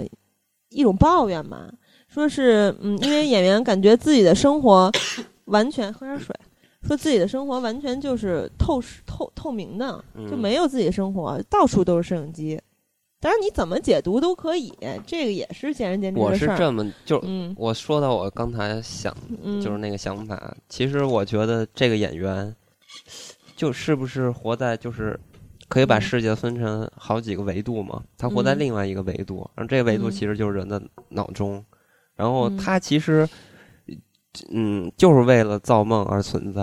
然后他，嗯，就跟咱们就跟那个黑客帝国一样，其实这些人类呃还在生活，只是为了给那些机器人发电，没有什么任何的意义。所以我特别喜欢他这种。他有一种科幻片儿那种构架，所以我特别喜欢这部电影。就嗯，对，就是我，但是我的理解是，这个演员他不是一天二十四小时都在表演吗？嗯，对，对吧？就是我感觉这个演员他代表的这个电影从业者的演员这一批这一批人，他们就是外表很光鲜光鲜亮丽呃亮丽，对吧？嗯，但是他们就像就是很疲于奔命奔命的感觉，一个任务接一个任务。对吧？所以就像棋子一样，而且他们完全没有把自己的个人想法呀和思想带入到这个角色里面，只是在机械化的接任务。嗯，我感觉他是在展示一个电影没有电影之后的世界，因为现在动作捕动作捕捉技术这个越来越成熟了。嗯，我感觉是导演的一种对未来未来电影发展的这个担忧吧，或者是讽刺。嗯，他大家不都是说是拍给演员的电影吗？嗯，拍给真的是拍电影的电影电影。嗯啊，然后呢，其实这部片子我我觉得它不止好的，它整个的这个想法啊，特别就是特别让人嗯，就就就那样，有很多重的解读。关键是它它确实是一部艺术片儿。嗯，这个导演不是就是被评为那个后新浪潮时期的代表人物嘛？嗯，然后所以你可以从这种呃，他们这种艺术家对拍电影的时候，你可以看着他们对待电影的态度，不只是把画面、把故事讲出来就完了，他们是还要把那个从电影语言、从那个结构、故事结构，从一些本源的东西来给你解读电影。对他完全就是。啊，就是拍的跟艺术片一样。你比如说，这个片子里边这个人物，嗯，他每天都在拍电影，没有自己的生活。嗯，然后呢，他他就有一种那个孤独感。但是这种孤独感，电影里边他不是通过情节告诉你的，而他就是通过这个电影语言告诉你的。比如说，你你记得他刚开始就是。呃，参加呃什么参加工作，就是上班的时候，他的女儿，当然那女儿是他是也是一个演员，对，离他特别远的地方，然后呃跟他说啊，他爸跟他说我要去上班了，嗯，这种人和人的距离啊，就这种场面的调度啊，你就能看出来，他在这个镜头告诉你这个人物是多么的孤单。嗯，对，说到这儿还有一个细节哈，因为导演这个导演在接受采访的时候曾经说，就他这个导演叫卡拉克斯。他在接受采访的时候曾经说过一句话，他说：“我站在摄影机后面，对面是一张女人的脸以及一整个世界。这个窗户呢，这个小女孩她不是从窗户内向外张望吗？跟她爸爸道别，她爸说我要上班，就你看你刚才说的一样，这个窗户是圆形的，你也可以把它看作是电影的镜头。镜头，这个镜头在告诉你，我的电影从这个会儿开始了。而且它里边还有一个镜头，就是呃，他那个转场的时候。”嗯，有一个那个镜头，那个关闭的时候那个效果，记得吗？那个就很明显的告诉你，我这个是电影镜头的一个样子，切换对，嗯，然后就告诉你，其实我现在已经开始捕捉了，开始拍这部电影了。所以这部电影它的细节也特别棒。嗯，而且这个这部电影这个九个任务，我最选的还是怪物美那个。那个狂狂人梅德的那那那那个那个任务，因为他当时也是一个细节，他当时你记得吗？在在他穿梭在一个一片墓地里，然后一边一边穿梭一边吃草吃花什么的，然后当然了，这个这个这个桥段是这个导演自己曾经拍过的一个三段式电影，我忘了叫什么，是一个三段式电影里面的其中一个一个段落是他拍的，他那那个桥段就是就一模一样，对他把这个又搬到了。这个神圣车行里，嗯，然后当时这个怪怪怪那个梅德在这个嗯墓地里穿梭的时候，你发现没有？这个这些墓碑上全部都没有墓志铭，甚至没有名字，只有是谁谁谁的个人主页，对吧？嗯，然后就完全是千篇一律的。我觉得这也是就是导演对于这个流水线上电影的一种讽讽刺，就完全没有。嗯，连名字都没有，对，所以所以我就说，其实特别未来这块儿，嗯，就是其实这也是一种只有艺术家才会去这么去对待电影的，你知道吗？而且，其实我看这部片子，嗯，哦，对，刚才那个是《东京狂想曲》，那个反正这部这部电影有无数的向原来的电影致敬的镜头，嗯，哦，因为他本身有拍拍电影的嘛。拍电影的电影嘛，所以有很多特别致敬的地方。包括最后的时候，他的女司机停完车之后戴上了一个面具，嗯，是在向没有面孔的眼睛致敬。而且，哎，对了，你看那个，不是有很多人去说，他女司机为什么要戴面具呢？是不是说他也要去拍电影了？对吧？所以也可以这么理解，这个司机，呃，女司机其实也是在拍电影。所以呢，这个成了就。又出来另外一个维度，其实这个演员和这个女司机今天的这么一个工作，是又是另外的，就又一层的电影。嗯，就像十异次元不那个十三度空间对，他就是所有的电影演员，就是每个空间的层层面上都有那么多人在叠加，都在拍电影。嗯，就特别有趣，所以我觉得这个世界观特别有趣。嗯，而且这部电影其实跟那个今年咱们内地的一部这个烂片儿吧，什么？冯德伦的那部《太极》，怎么了？嗯，就其实咱没有把它算在烂片里边，不说烂不烂啊，就是说有点像，你不觉得吗？就是不是说这个任何方面的像啊，是说这个接任务的形式有点像。因为《太极》它就是一个游戏化的电影，对吧？它这个也是，就是也是一种游戏化的电影。像你这这些任务，一个任务一个任务打怪似的，接完这个任务接那个任务，对吧？而且那个当时这个《狂人梅德》的桥段有一个这个摄影师在拍大魔，伊万门德斯。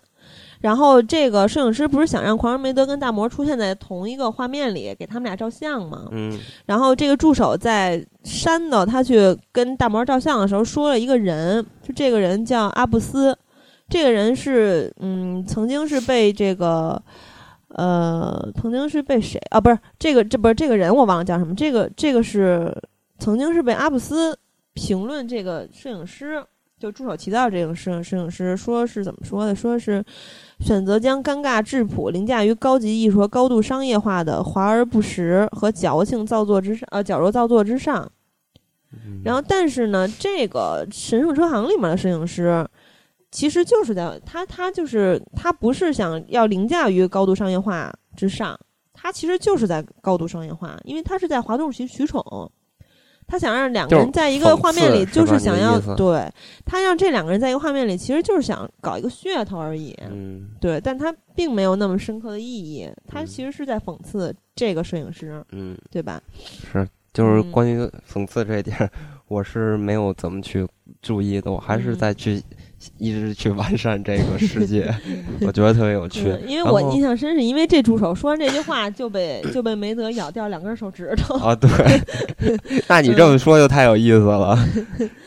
然后呢，其实通过这部电影啊，我还是想跟大家探讨一下，嗯，就是大家经常会说一部电影，比如这种艺术片儿。或者比较闷的片子，嗯，有的人说特别好看，有的人说不好看，然后不好看的人就会说好看的人装逼，装逼，嗯，哦，我就特别想跟大家讨论一下，你你觉得，嗯，这么说合适吗？其实有一部那个动画短片特别有名，你记得吗？我跟你说过，有很多很多人在豆瓣上说这是装逼神片，嗯，那那叫什么来着？那动画短片哪个？我不知道，就是《死亡之舞》那部。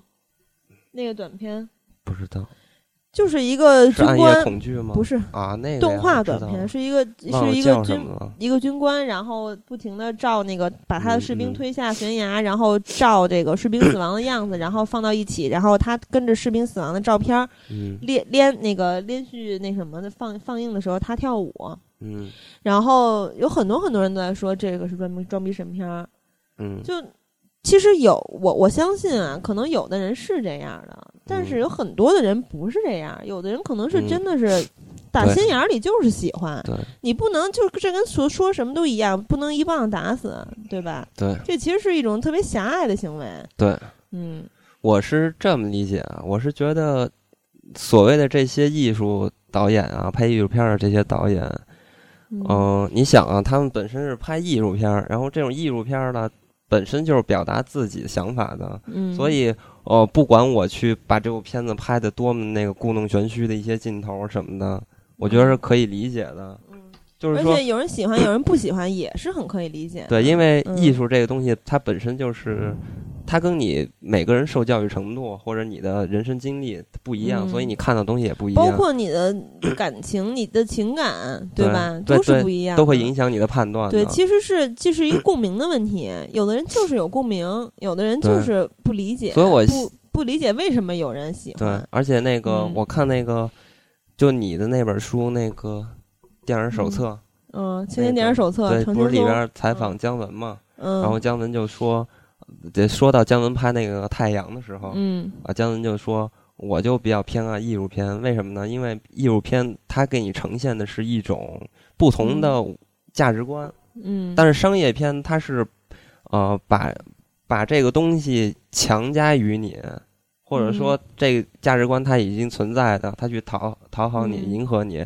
但是艺术片子的话，你看它的话是，你会跟片子有一种沟通，嗯，有一种互动，对，所以思考，所以我觉得。艺术片子不能说谁谁好谁不好啊，嗯，就说大家不要嗯说，用这种比较有攻击性的语言去说别人装逼，因为你比如说，哦，如果我看了一部我觉得特别好的电影，而你你觉得不好，那我可以理解你没看懂，我骂你傻逼一样，一个道理。嗯，所以到时候大家就变成了口罩了，对吧？所以就我觉得这样还是没什么意义的。对。嗯，所以通过这部片子，其实还是希望，还是希望大家能看一看。我因为我我还是嗯觉得今年这部片子是排第一的。哎，那个刚才说那个大都会也是今年那个，嗯，那个片子同样也是一部嗯，就是挺文艺的那种，特别艺术的那种片子。但我看的那个片子，我实在是看不下去。你说这个长特别姚像姚明的这个暮色男主角演演的这个是吧？这部片子要剧情没剧情？不是我说的不是这部，我说的是老一点的那个啊，老的大都会啊，那那个大都会啊，就新的这个大都会呢，它要剧情没剧情，要画面没画面，要演技没演技，演技主演是那个演《暮光之城》那男主角，对啊，罗伯特·帕丁森，对，就长得特别像姚明，是吧？对，演的特别特别差，特别他一直想回去打篮球去。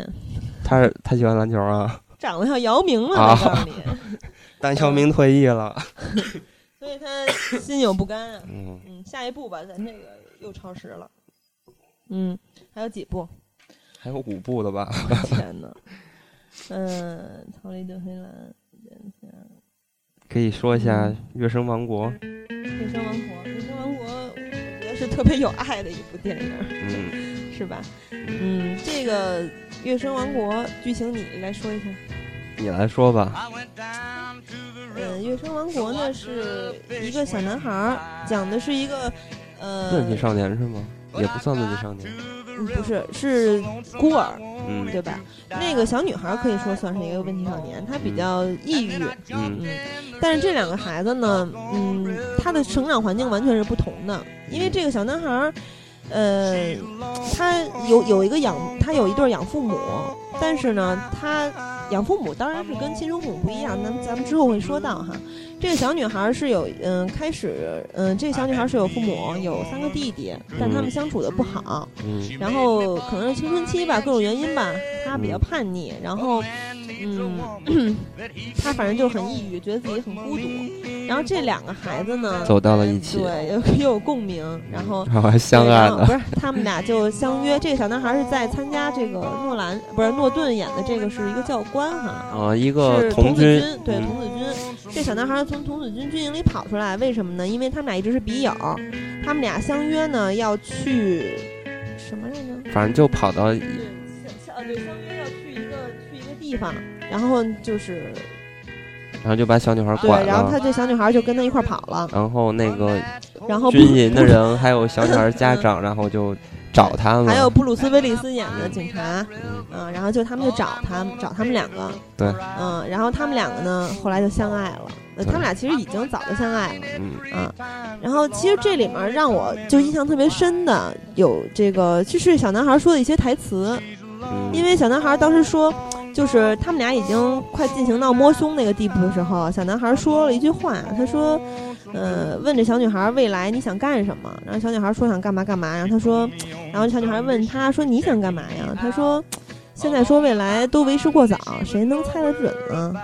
然后这个时候我觉得他特别早熟，然后他马上又说了一句：“我可能会尿床。”我是说今晚，然后我就笑了。嗯，而且就还有一个桥段让我特别心酸。那小女孩就问他说：“你的养父母还生你的气吗？因为你老闯祸。”因为小男孩之前是他梦游的时候把他们家的那个狗舍给点了，还是什么东西给点了。然后他跟他养父母说：“我是在梦游。”他们不信他，嗯，然后特别生气。然后他老闯祸什么的，养父母对他意见特别大。然后小男孩说：“我觉得他们不生气了，因我们已经开始相互了解彼此了。我感觉真的像一个家了，虽然不如你家，不过差不多。”这个时候，我就想到什么呀？这个小男孩失踪了之后，养父母告诉这个布鲁斯·威利斯和诺顿说：“不让他回家了，说我们不要她了。”然后这小女孩失踪了之后。父母是什么？是是什么状态？是疯狂的在找她，特别着急，就完全就能看出这个养父母和亲生父母的差距。当然不会，不是说所有养父母都这样哈，但是真的是不是亲生的，没有自己的家庭的孩子，真的是挺让人心疼的。而且这小女孩后来又接着说：“说我一直期望我是一个孤儿，大多时候我大多数我钟爱的角色都是，因为她不老看那个。”一些小说嘛，嗯，他说他钟爱角色都是这样，他觉得这样的角色特别有个人魅力。然后他说他，我觉得你这种，他说我觉得你的生活很与众不同。然后这时候小男孩又说了一句特别成熟的话，说我爱你，不过你在说傻话了。嗯，其实我我认为这部片子就是一部成人童话，嗯，是把大人的想法就是。放在小孩的身上去演绎的，你比如说，怎么可能那种小孩几岁然后就结婚了？然后，嗯，所以就是这样。我觉得，嗯，本质就是一部爱情片，但是确实非常非常干净。非常纯净，而且画面也是非常美。对，画面简直是太美了，特别童话。尤其是长开头开篇那个电影开头的时候，一个长镜头，就是小孩小女孩家里，从她读书的地方，还有她弟弟玩的地方，他妈打电话的地儿，洗头什么，她爸看报纸的地儿。嗯，对，一个长镜头，当时一下就就吸引到我了。嗯，而且当时，嗯，这小男孩问这小女孩说：“你怎么老用望远镜？”小女孩说。他让事物尽收眼底，即使东西在远处，我假装这是我的魔法。然后后来这个小男孩，当时他们不都快逃出去了吗？从那个童子军总部，当时已经快逃出去了，然后又回去去为了这小女孩去取这个眼眼望远镜。当时其他人都说别拿了，说然后他说不行，这是他的魔法，对吧？说明什么呀？说明他们是真爱。就是这个这块这个小女孩，就是你能看出来她是。嗯，他把这个当做就是自己，就是他的魔法。其实他你能感受到他非常孤独，对对吧？而且本来他们家也是三个男孩，他一个女孩，而且年龄跨度又比较大。嗯嗯嗯。然后里边我特别喜欢那个呃诺顿，我觉得诺顿特别适合演这个 角色，特别可爱的军官，特别可爱。那你觉得布鲁斯威利斯适合演这个苦瓜脸的傻警察吗？因为，因为这里边就吐吐槽了吗？嗯，这小女孩说，呃，跟她妈说，她被逮回来之后，跟她妈说，我知道你和那个苦瓜脸傻警察干了什么。然后她妈说，她不傻，可她倒是一脸苦相。嗯，就是她确实这样。你我我还记得当年，哦，看那个《虎胆龙威一》的时候，特小啊，那会儿布鲁斯威利斯还有头发呢，现在都成这样了。然后，《虎胆龙威五》不是明年上啊？今年上了吗？要一三年了，都忘了，都忘了。祝大家新年快乐了。这个 这个片子，嗯，这个片子其实演员也值得说一下，演这个呃，演这个母亲的这个人，就是演这个小女孩母亲的这个人叫弗兰西斯，这女演员是挺厉害的，嫁给。乔尔·科恩了，就是科恩兄弟里面的哥哥，是科恩的老婆，科恩哥哥就是这个哥哥的老婆。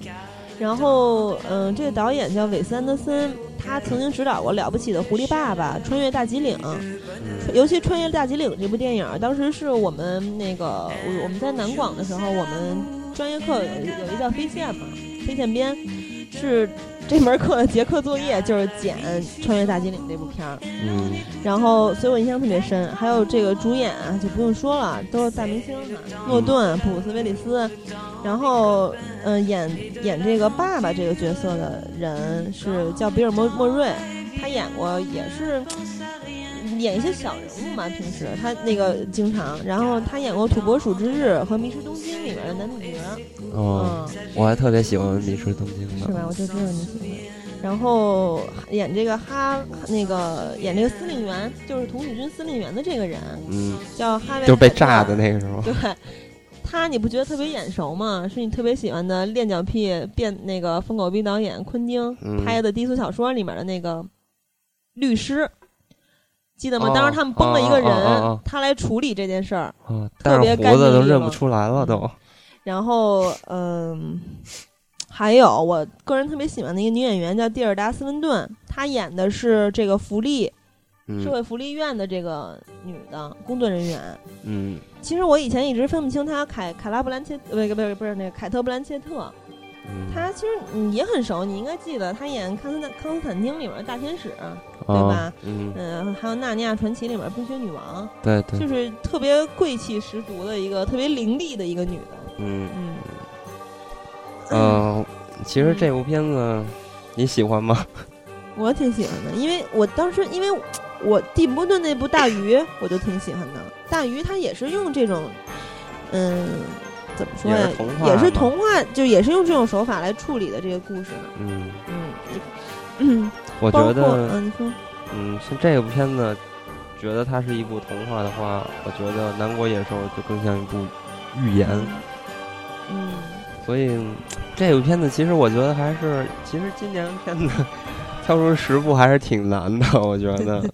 嗯嗯，其实这部片子，嗯，也是咱俩综合了一下出来的吧。因为这个我不是特别特别喜欢，嗯，就觉得还是你没提议把寒战放进来。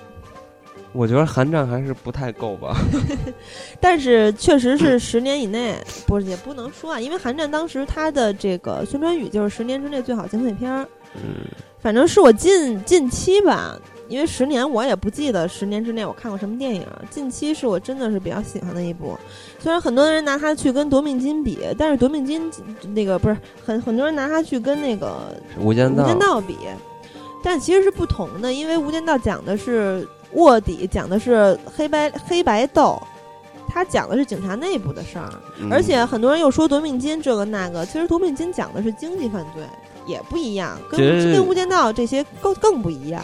说白了，其实无间道为什么比这夺命金还有寒战好啊？我觉得是因为无间道它已经上升到人物内心的刻画了，它是你比如两个卧底，他是从内心去刻画你这个人人物心情啊。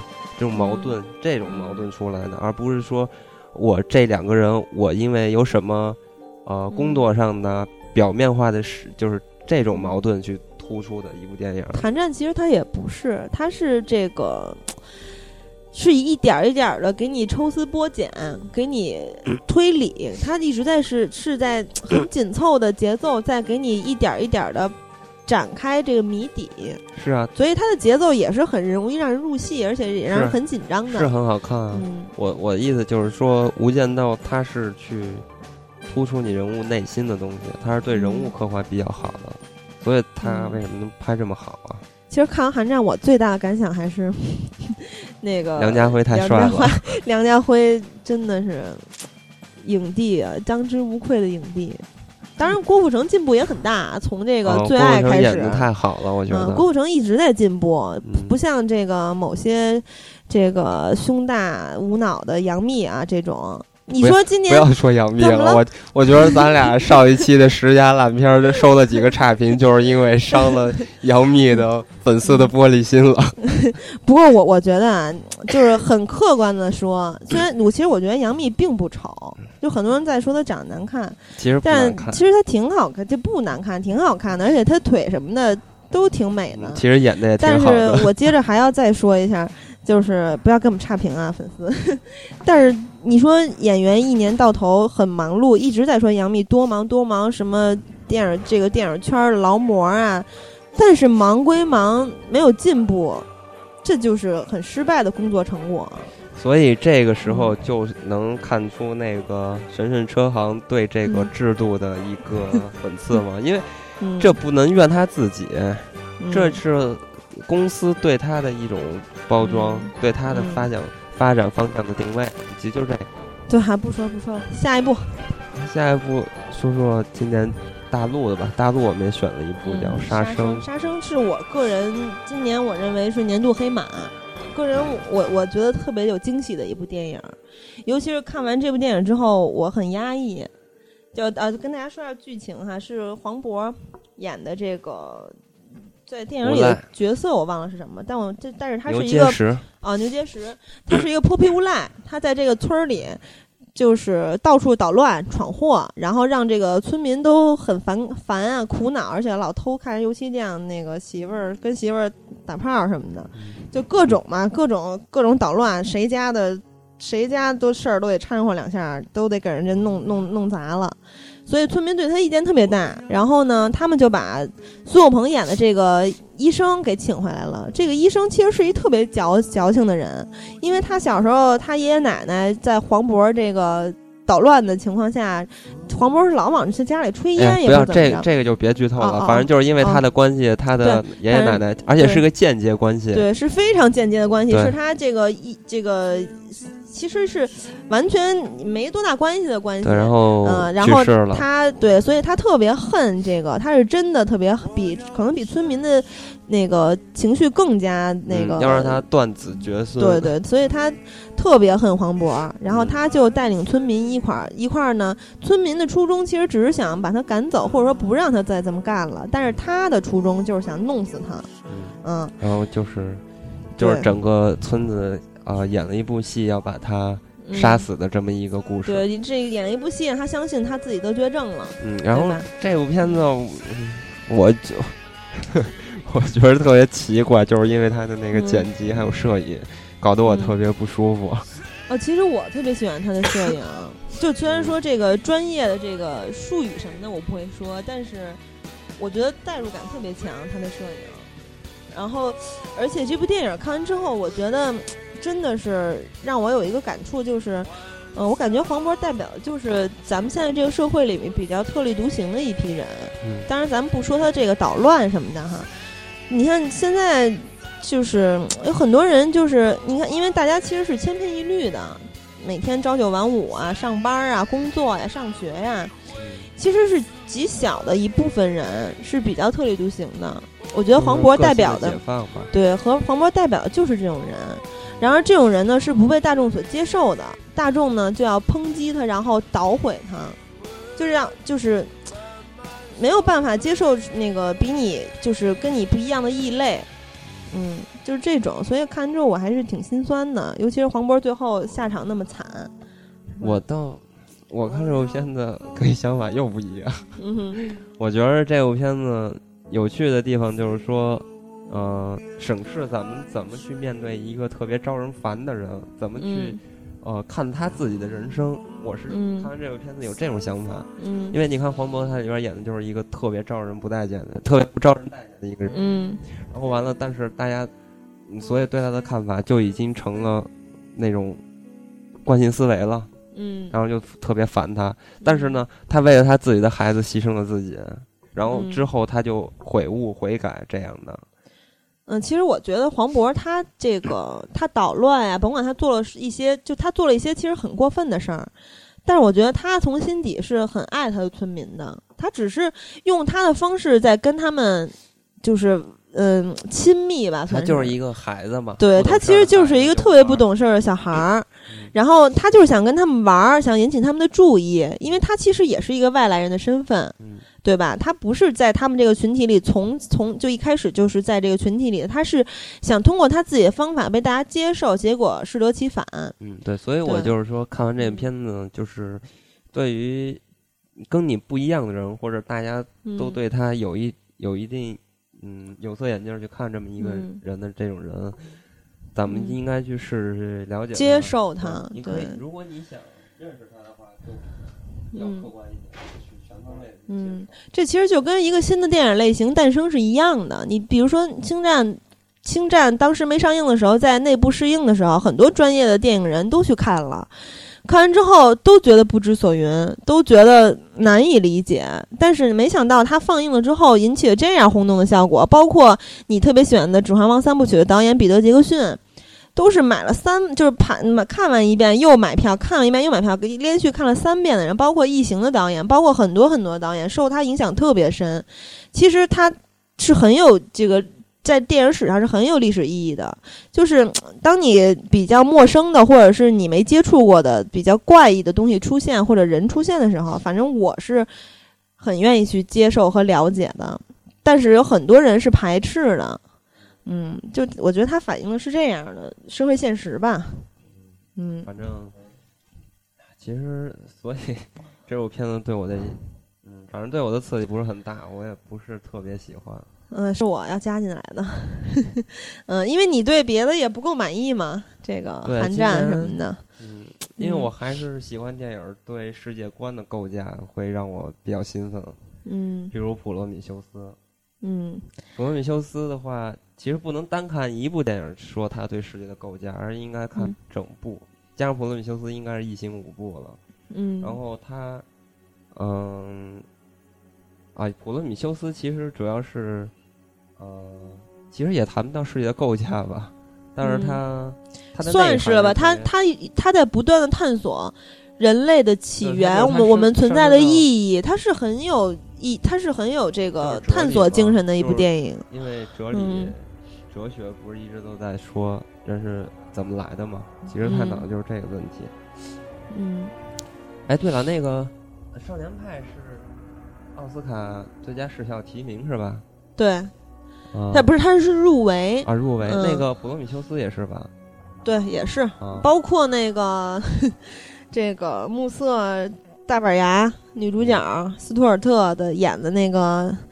也是，我觉得也是年度烂片了。这个《白雪公主》，它都是最佳时效的提名，但是我觉得啊，最后反正它可能提入围了，但是提名不了，或者说得不了奖。应该最后还是《少年派》得奖吧？很有可能。但是我从心底还是觉得普罗米修斯的艺术更高。嗯，你不是特嗯，造诣？对你不是特意还买了一本那个什么？买了一本《普罗米修斯》。的那个画册，艺术画册，就是它里边的所有的模型。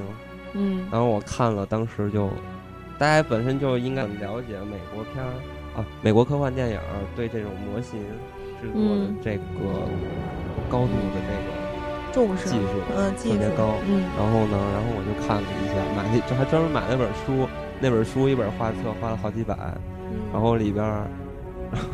我就惊了，那里边大家可以从那个普罗米修斯看到里边有那个地下的隧道，嗯，那些隧道都是一比一的模型做出来的，就全部都是真的，不是 CG 做的，嗯。啊，而且说到这个，我就想跟大家说一下那个美国的这个科幻片的这个呃拍摄的一个流程，嗯，就首先他他拍这个片子里边，首先第一位是那个概念设计。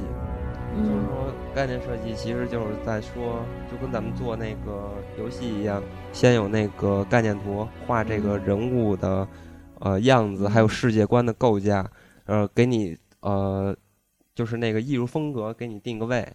哦，其实很多电影在上映之前都会爆出概念图，包括太极，那个跟尤其是呃，尤其是好莱坞电影。对，那个是跟那个没有没没法比的，跟那个科幻的，因为他们的。你可以想啊，就是咱们看到的话，看的多了，觉得也就麻麻木了。但是你可以想，当时是没有这种东西，就比如《星战》，它没有这个东西，然后它创造一个这样的东西的时候有多难。嗯，所以我觉得，真的这些人真的就是美国流行文化的艺术家，真的。这个说起《星战》，这个画《星战》概念图的这个人去世了，嗯，在去年。然后他去世的时候，乔治·卢卡斯特别的痛心，因为他说，每当我不知道这个电影这个桥段需要怎么怎么拍的时候，我就会问他，就是这个画这个效果图的这个人。对，不是他这个人不是画效果图的，他是画那个故事版的。这是之后我再跟你说，因为本身在这个职位呢，我接着先跟你说这个吧。先说到那个概念设计，概念设计下来完了就是制作设计。嗯，制作设计的话，它跟概念设计不一样了。概念设计就是我先提供你一个艺术风格，嗯，然后你跟我根据我的风格去构架，就真正的具体的构架的世界观。就里边比如有飞船，我就去做这个飞船的造型。然后就是所有电影里边用到的那个道具啊，无论是道具、视效啊，各方面的东西，全都由他们来负责。嗯，其实所以呢，你你可以看到一部牛逼的科幻电影里边，这些人我觉得起特别大的就是主导的作用的。嗯，他有时候这种东西，他比那个导演还重要，因为有的科幻片的话，尤其是硬科幻，他有的时候是 思想不是会很深的，就 思想不是很深，然后完了，呃，它主要是视觉风格、艺艺术风格给你的那个冲击特别大，所以我觉得这些人有一定程度上主导了这个电影的成成功与否。嗯，然后呢，接下来呢就是这个咱们说的这个。特技化妆师，还有模型制作师。那个最经典的话，那肯定就是那个，呃，人猿星球系列。不是不是，那个终结者二。嗯。终结者，终结者里边那个机器人人人和皮都镶镶在一块儿，那个那个都是当年的特效化妆做出来的。嗯。然后呢，再往下的话，就是哎，就刚才说的那个星战的那个大师。然后下来就是故事版，故事版其实就跟画那个分镜头一样，因为在那个科幻片里边，这个分镜头的话，它是跟拍普通的故事片不一样。嗯，因为故事片的话，东西都在那儿就在那儿放着，但是看科幻片有很多东西你是难难以把握的，所以很多分镜头他都是画好的，把每一个故事的情节各方面他都是画好的。嗯，这个时候呢。呃，有的人就做的特别好，就比如说你刚才说的那个星战的那个人嘛。嗯。然后呢，还有一个有一个特别好玩的事情，就是当年，呃，呃，卢卡斯拍那个星战的时候，嗯。然后那个雷斯利不是就是受到刺激吗？嗯。然后就想拍异形，嗯。然后。当时正好是《星战一》上了，然后他就说我也要拍一部科幻片儿，然后完了就把那个卢卡斯的那帮那帮设计团队全挖过来，挖过来然后开始建造这个宇宙飞船。嗯，然后建这个飞船特别逗，然后他呃就是雷德利这个人就是特别追求这个精益求精嘛，然后怎么也完不成，然后一直。就光设计这个东西设计了一年，然后完了那个等到人家那个星战二要开拍了，然后这边人要走了，然后那个雷德利就偷偷的跑回那个就不让走嘛，然后又偷偷跑回那个飞船上，嗯，就是他们做好的飞船，当时模型已经做好了，然后晚上偷偷的又把那飞船全砸了，然后跟人说你们别走，又坏了，太欠了，嗯。嗯。说普罗米修斯，说到这部电影，这部电影，呃，刚才说的今年三大我最喜欢的电影，最后一部就是普罗米修斯。嗯，普罗米修斯呢，嗯，想跟大家说一下，就是电影的外延和内延。就为什么大家觉得这个复仇者联盟特别好看啊？首先，它商业商业上那个成功，咱们就不说了。嗯，首先，呃，还有一个原因就是它的外延。就是外延，就是说他呃，刚才咱们说的那个呃，对这种明星的呃制造嘛，嗯，就比如说那个我炒炒你这个蝙蝠侠，嗯，不是蝙蝠侠，钢铁侠，嗯，我把你变成大明星了，然后衍生出周边无数的产品，星战之类的这种东西，它都是外延性特别强的这种电影，嗯，所以大家会特别喜欢，变成了一种流行文化，变成一种那种符号。对吧？但是普罗米修斯跟他们就不一样了。普罗米修斯就是他的吸引人地方就是在他的内涵。嗯。就是说，他去去跟大家去讨论这个人是怎么来的。嗯，其实这个是所有人一直在关注的一个话题：人到底是怎么来的？我们存在的意义，对吧？他给出的答案呢？是什么？没给答案。那他探讨的呢？我觉得这个片子应该给不出答案。不是，他这个电影里面那个他没有那个种族啊，那个种族不就是创造人类的种族吗？是，但是这个问题是永远没无解的。对，当知道了，但是电影可以有自己的解读啊。但是如果电影解读的话，他就人人们导演或者编剧就会就会想啊，就会想。那既然人类知道自己怎么来的，那工程师又是怎么来的？然后后面他又拍工程师知道怎么来的，然后他再拍制造工程师的那个人又是怎么来的，所以这个片子延延的拍下去就没意思了。所以我觉得，如果他拍续集的话，肯定哎不能说肯定吧，就是我希望不要再拍这个探讨，就是。人类是怎么来的？这种这个方向去探讨这个故事了。对，跟大家说一下，工程师那个不是真正的工程师啊，不是现在这咱们这个行业里面的工程师，是他们这个最新发现这个 各个巢洞穴里面这个图的两两个那个科学家，他们称这个种族的人是叫工程师，因为为什么叫工程师？因为他们创造了人类，对，所以他们叫工程师。嗯嗯，你接着说。说到哪儿了？我都忘了。工程师就希望你希望不要再那个探寻了，因为这些东西是无解的。嗯，罗米修斯的话，嗯，刚才说就是，嗯，他的那个艺术风格，我觉得首先放第一。嗯。然后第二的话，就是说到异形嘛，他这部电影很好的就是，嗯，首先解释了异形是怎么变过来的。嗯，就是大家从这个电影中就能完善对异形的这个认知了。嗯，然后四部异形，就是我看完这部片子之后，又重新回过头看了一下四部异形，然后我还是喜欢这个雷斯利拍的第一部。嗯，啊，拍的简直太好看了。当时我记得我是小时候看的，我也没有重温这个异形。嗯，但是我小时候看的时候，真的快给我吓死了。尤其是当异形撑破人的身体的时候，而且他宿主嘛，他电影一脉相传的一些东西都留下来了，比如说这些飞船、工程师，他的模型什么的，全都是一套下来的。然后完了里边的，像那个生化人，就是合成人、机器人，也是在四部电影里边全都有，全都就是那个一脉相传而下来的。而且这个在《普罗米修斯》里边，这个机器人。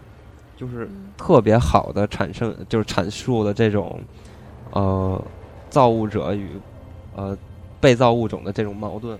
嗯，这片子无非就是在说，就说了四，就说了一一一个矛盾，但这个矛盾，呃，通过四条线都不停的在讲述嘛。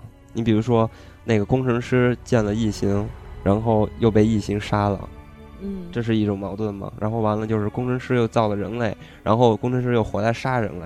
嗯，然后呢，那个人类又，呃，创造了机器人，然后机器人又为了完成，嗯，反正就无非种种的这种目的吧，然后又回来，创造者被杀，对，又杀了，就无非都是这些矛盾，嗯，就特别有意思。而且这个片子不落俗套的话，就是说它里边有机器人的存在，但是大家如果是比较喜欢看科幻电影的话，都知道。就是这个科幻小说里边有一个规有有一个定律，就是说机器人，呃，其中有一条定律，就是说那个机器人将来肯定要反人类，嗯，对吧？你比如说咱们看那个，太多了这种对太多了。然后呢，但这个片子的话，就不是去讲机器人怎么反人类，嗯，而且这个片子里边也特别有趣，机器人一直在帮助人类，嗯，而且他们在通过人与机器人这种。造物者这种矛盾来突出，嗯，就是本片的这种含义，嗯，啊，所以其实这些片子里边关于这个，嗯，异形啊这些解读，然后咱们探讨这个基因啊什么的，咱们就不说了，因为时间有限。嗯，对。然后，对，咱们赶紧把下最后一部片子说了。最后一部是，就是我们这个太明显了，是我们两个非常喜欢的类型，就是个人口味。对，个人口味，这纯是个人口味了。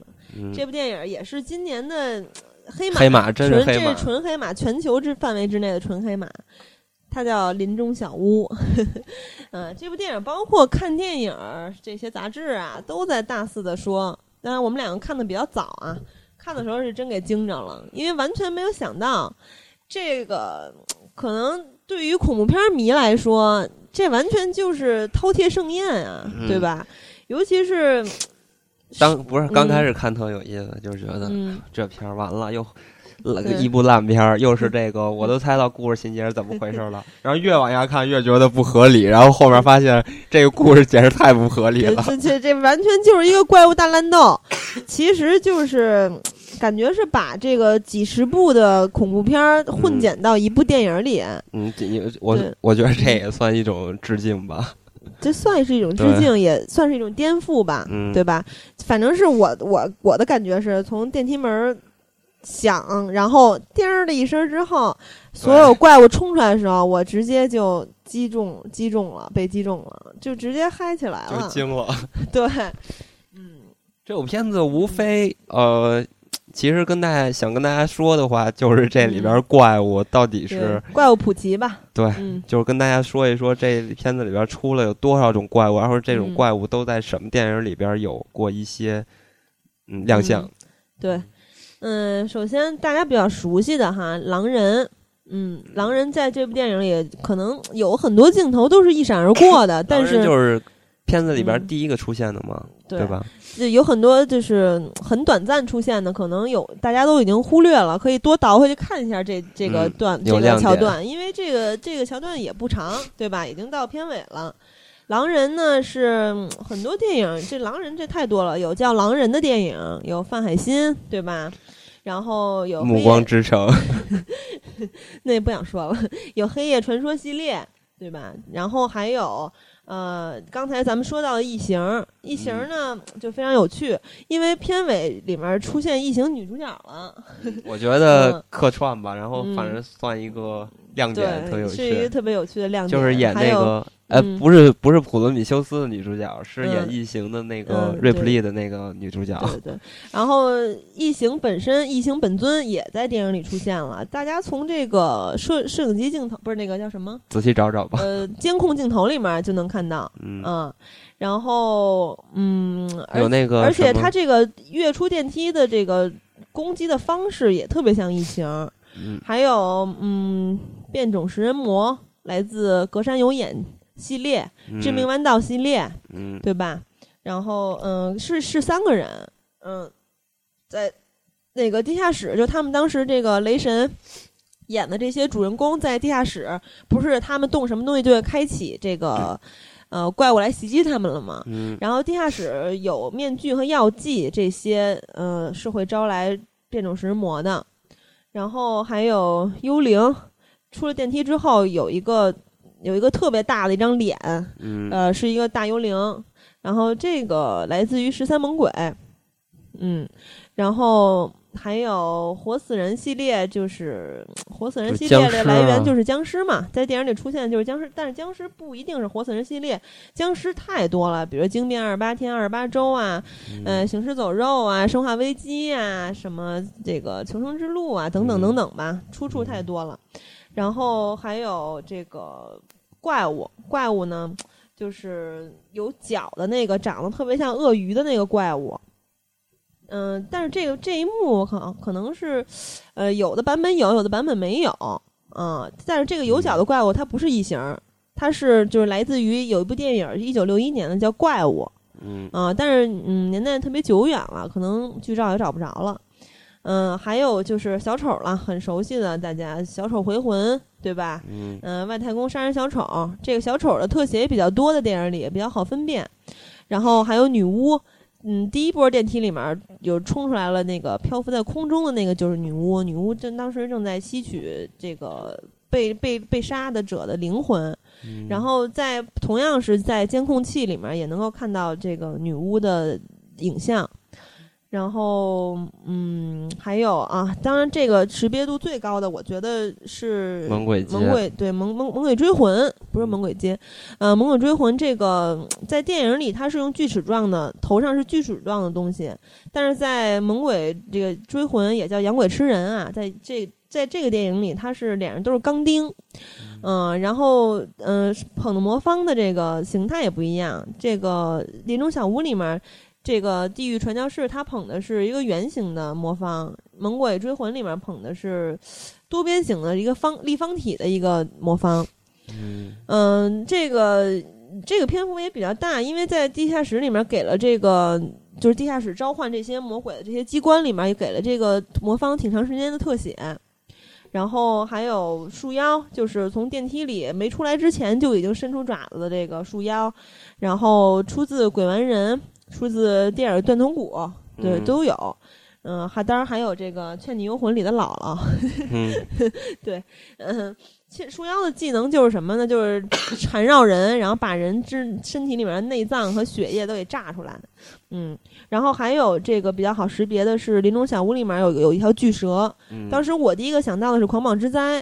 然后其实还有一部电影叫《眼眼镜王蛇》，因为，呃，林中小屋里面的巨蛇有眼镜蛇、响尾蛇、巨蟒，它是一个混合体，因为它有响尾蛇的尾巴，有眼镜蛇的这个腮帮子，还有巨蟒的这个身材，呃，其实特别，我感觉特别像《狂蟒之灾》里面的巨蟒。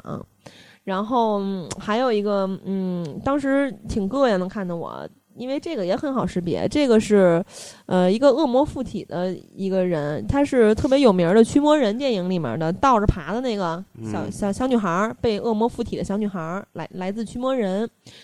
然后，嗯，木乃伊在片中也出现了。木乃伊关于木乃伊的电影，大家对就是木乃伊，大家可能都看过。嗯，但是这个这个在那种小屋里面。我嗯，我是没注意到，但是，呃，但是在特特别收录里面是有有他的形象，然后还有嗯，在地下室里面还有一套婚纱，这块儿也是给了挺大的篇幅的，但是嗯，关于婚纱的电影呢不是很明朗哈，有这个范海辛，范海辛里面有这个吸血鬼新娘。你可以算吧，可能不知道触发了这个婚纱的话会出来什么东西，嗯，然后最有意思的是稻草人分尸了，因为稻草人分尸一下想到了咱们俩很喜欢的蝙蝠侠系列里面的蝙蝠侠侠影之谜里面的稻草人，当然还有一部电影叫《稻草人的黑夜》，也是小时候看的我吓得够呛的一部电影，嗯，也是稻草人是大怪物。然后还有一个是巨型蝙蝠，这都是算体积比较大的，像巨蟒一样体积比较大的怪物。在坟场禁区和金刚里，金刚有一个那个删减片段，有一个是，嗯呃，金刚抓呃抓着那个蝙蝠的脚，然后带着女主角飞向森林，有这么一个桥段。当然，那种小屋里面的蝙蝠是特别血腥的，嗯嗯，设计还挺酷的哈。然后吸血鬼在。那种小屋里肯定是要出现，这太经典了。而且关于吸血鬼的电影也太多了，比如说比较有名的《夜访吸血鬼》《生人勿近》《暮光之城》。别，你怎么老念念不忘《暮光之城》？然后，当然我个人最喜欢的一部吸血鬼电影《惊情四百年》，是吧？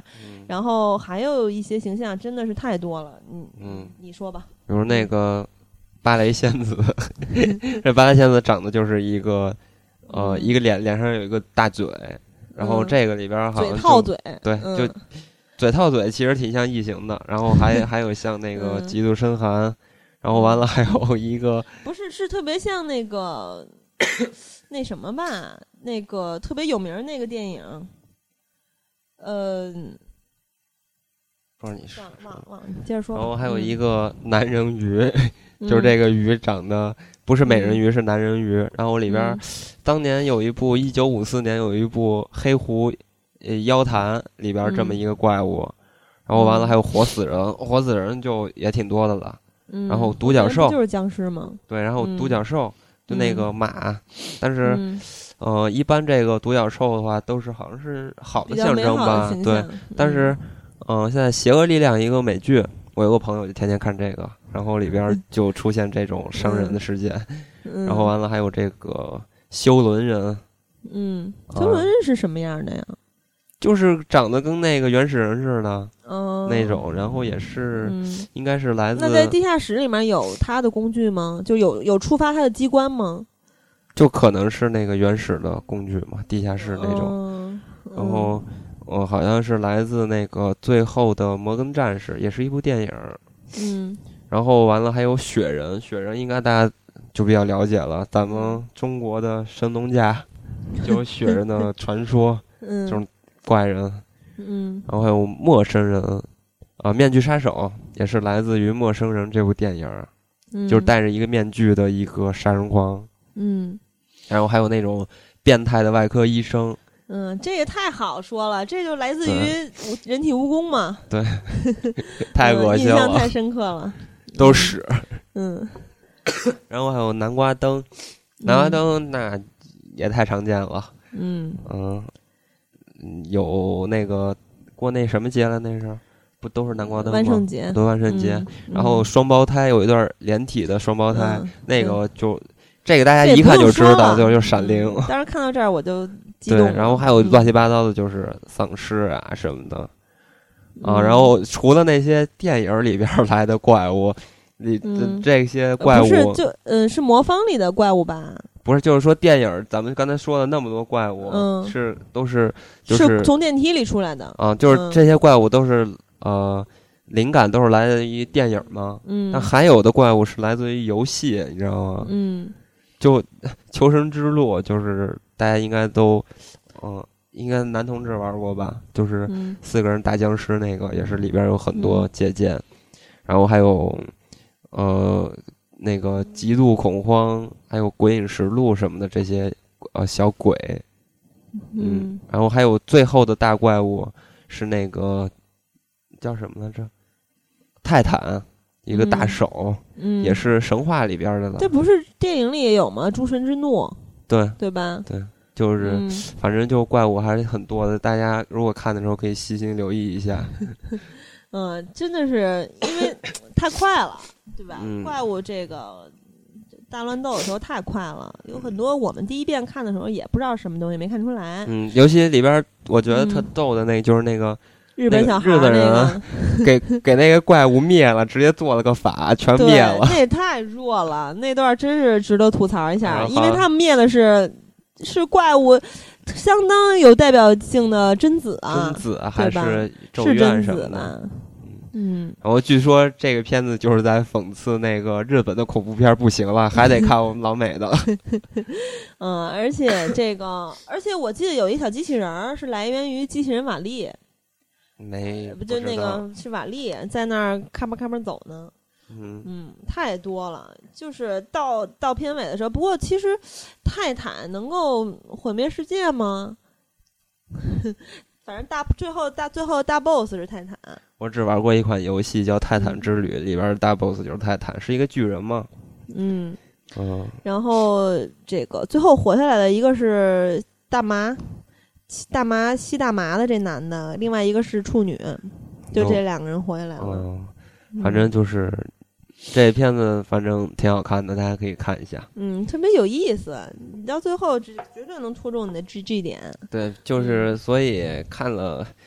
人家的这种嗯恐怖片儿，中国的恐怖片儿就只能笑而不语了。而且其实是这样，他们不断的在创新。你说这部电影是一部常规的恐怖片吗？那也不是，不是，对吧？它是很颠覆的，嗯，对吧？很有突破意义的。就是没有想到的是是这么拍下来的。嗯，但是 国内恐怖片还是在自己的水平线上还没有突破。嗯，我靠，不早了。差不多了，看这期又两个小时了，又秃噜了。行吧，那那个，嗯，那最后 祝大家新年快乐吧。你说一下那个新浪那个啊，那个成功了。我们那个以后如果大家刷微博的时候，就可以直接听节目了，因为我们那个在微博上那个微音乐也申请了一个那个。也算是什么什么人吧，音乐人什么之类的，大家可以在那上面听。然后也是希望大家那个关注我们，然后呃微博上关注我们。然后呃我看有些人给我们留言，就是说呃咱们是不是嗯需要有一些什么平台啊跟大家互动一下之类的这个。然后呢，呃我们之后可能会申请一个微信平台，然后主要是因为我们现在呃。因为也是做了没多长时间嘛，对我们也没有经验，对，想积累一些咱们的听众越来越多的人。然后其实很奇怪的是，我们的听众一直在涨，但是微博人数还是很可怜，关注的人数，请大家也关注一下我们的微博，因为我们的微博每天都会。就是跟大家分享一些不光是一些信息啊，一些消息，一些趣闻，一些幕后花幕后花絮这些东西，还有每天会发一些，比如说片儿里的画儿啊，片儿里的曲儿啊，片儿里的画儿就是经典台词，片儿里的画儿那个画儿画面的话就是一些电影原画呀，包括精彩剧照和海报，然后片儿里的曲儿是一些经典原声，对吧？还有片儿里的片儿一些精彩的桥段和预告片儿，或者是。嗯年底了嘛，对那个不是年现在年初，包包括就是有一些混剪，嗯，还有有很多的话题，就是每天都会不固定的发布，嗯，跟大家主要还是想跟大家，呃，多聊一聊一些，因为我觉得大家能听咱们的节目的话，肯定跟咱们也是都是同一样的人嘛，嗯，就是应该是比较喜欢电影的，对，然后。片子或者怎么样的，应该是算是同一类人吧，所以应该也可以聊得来。然后，呃，咱们都做朋友，然后，嗯，就我们的目的其实也是想交交到一些就是喜欢电影的朋友，对吧？嗯，然后也因为有很多人在在问我那个，就我的一些朋友，我个人的一些朋友在问我怎么听。其实微博上已经说了怎么听，但是很多人还是没没没听着。但以后可能就方便了，在微博上就能直接听了。然后，如果是那个苹果用户的话，就直接那个，嗯，iPhone。然后 iPhone 现在有一个 iOS 五和 iOS 六。如果 iOS 五的系统的话，那就在那个苹果那个 iTunes 里边直接就能搜着我们。然后，如果是 iOS 六的用户的话，就要下一个 Podcast 的 APP，然后再在里边搜我们，然后就能搜着了。嗯。然后希望大家可以订阅，然后因为订阅的话，大家省得下载了。然后上了节目，然后它会，嗯，应该比对，因为就是它比那个普通人听的要早，会接触到，嗯，就这样，所以，啊，就说这么多差不多，对。那今天就这样，谢谢大家收听，嗯，新年了，祝大家好人一生平安吧，嗯，好人有好梦，嗯，再会，拜拜。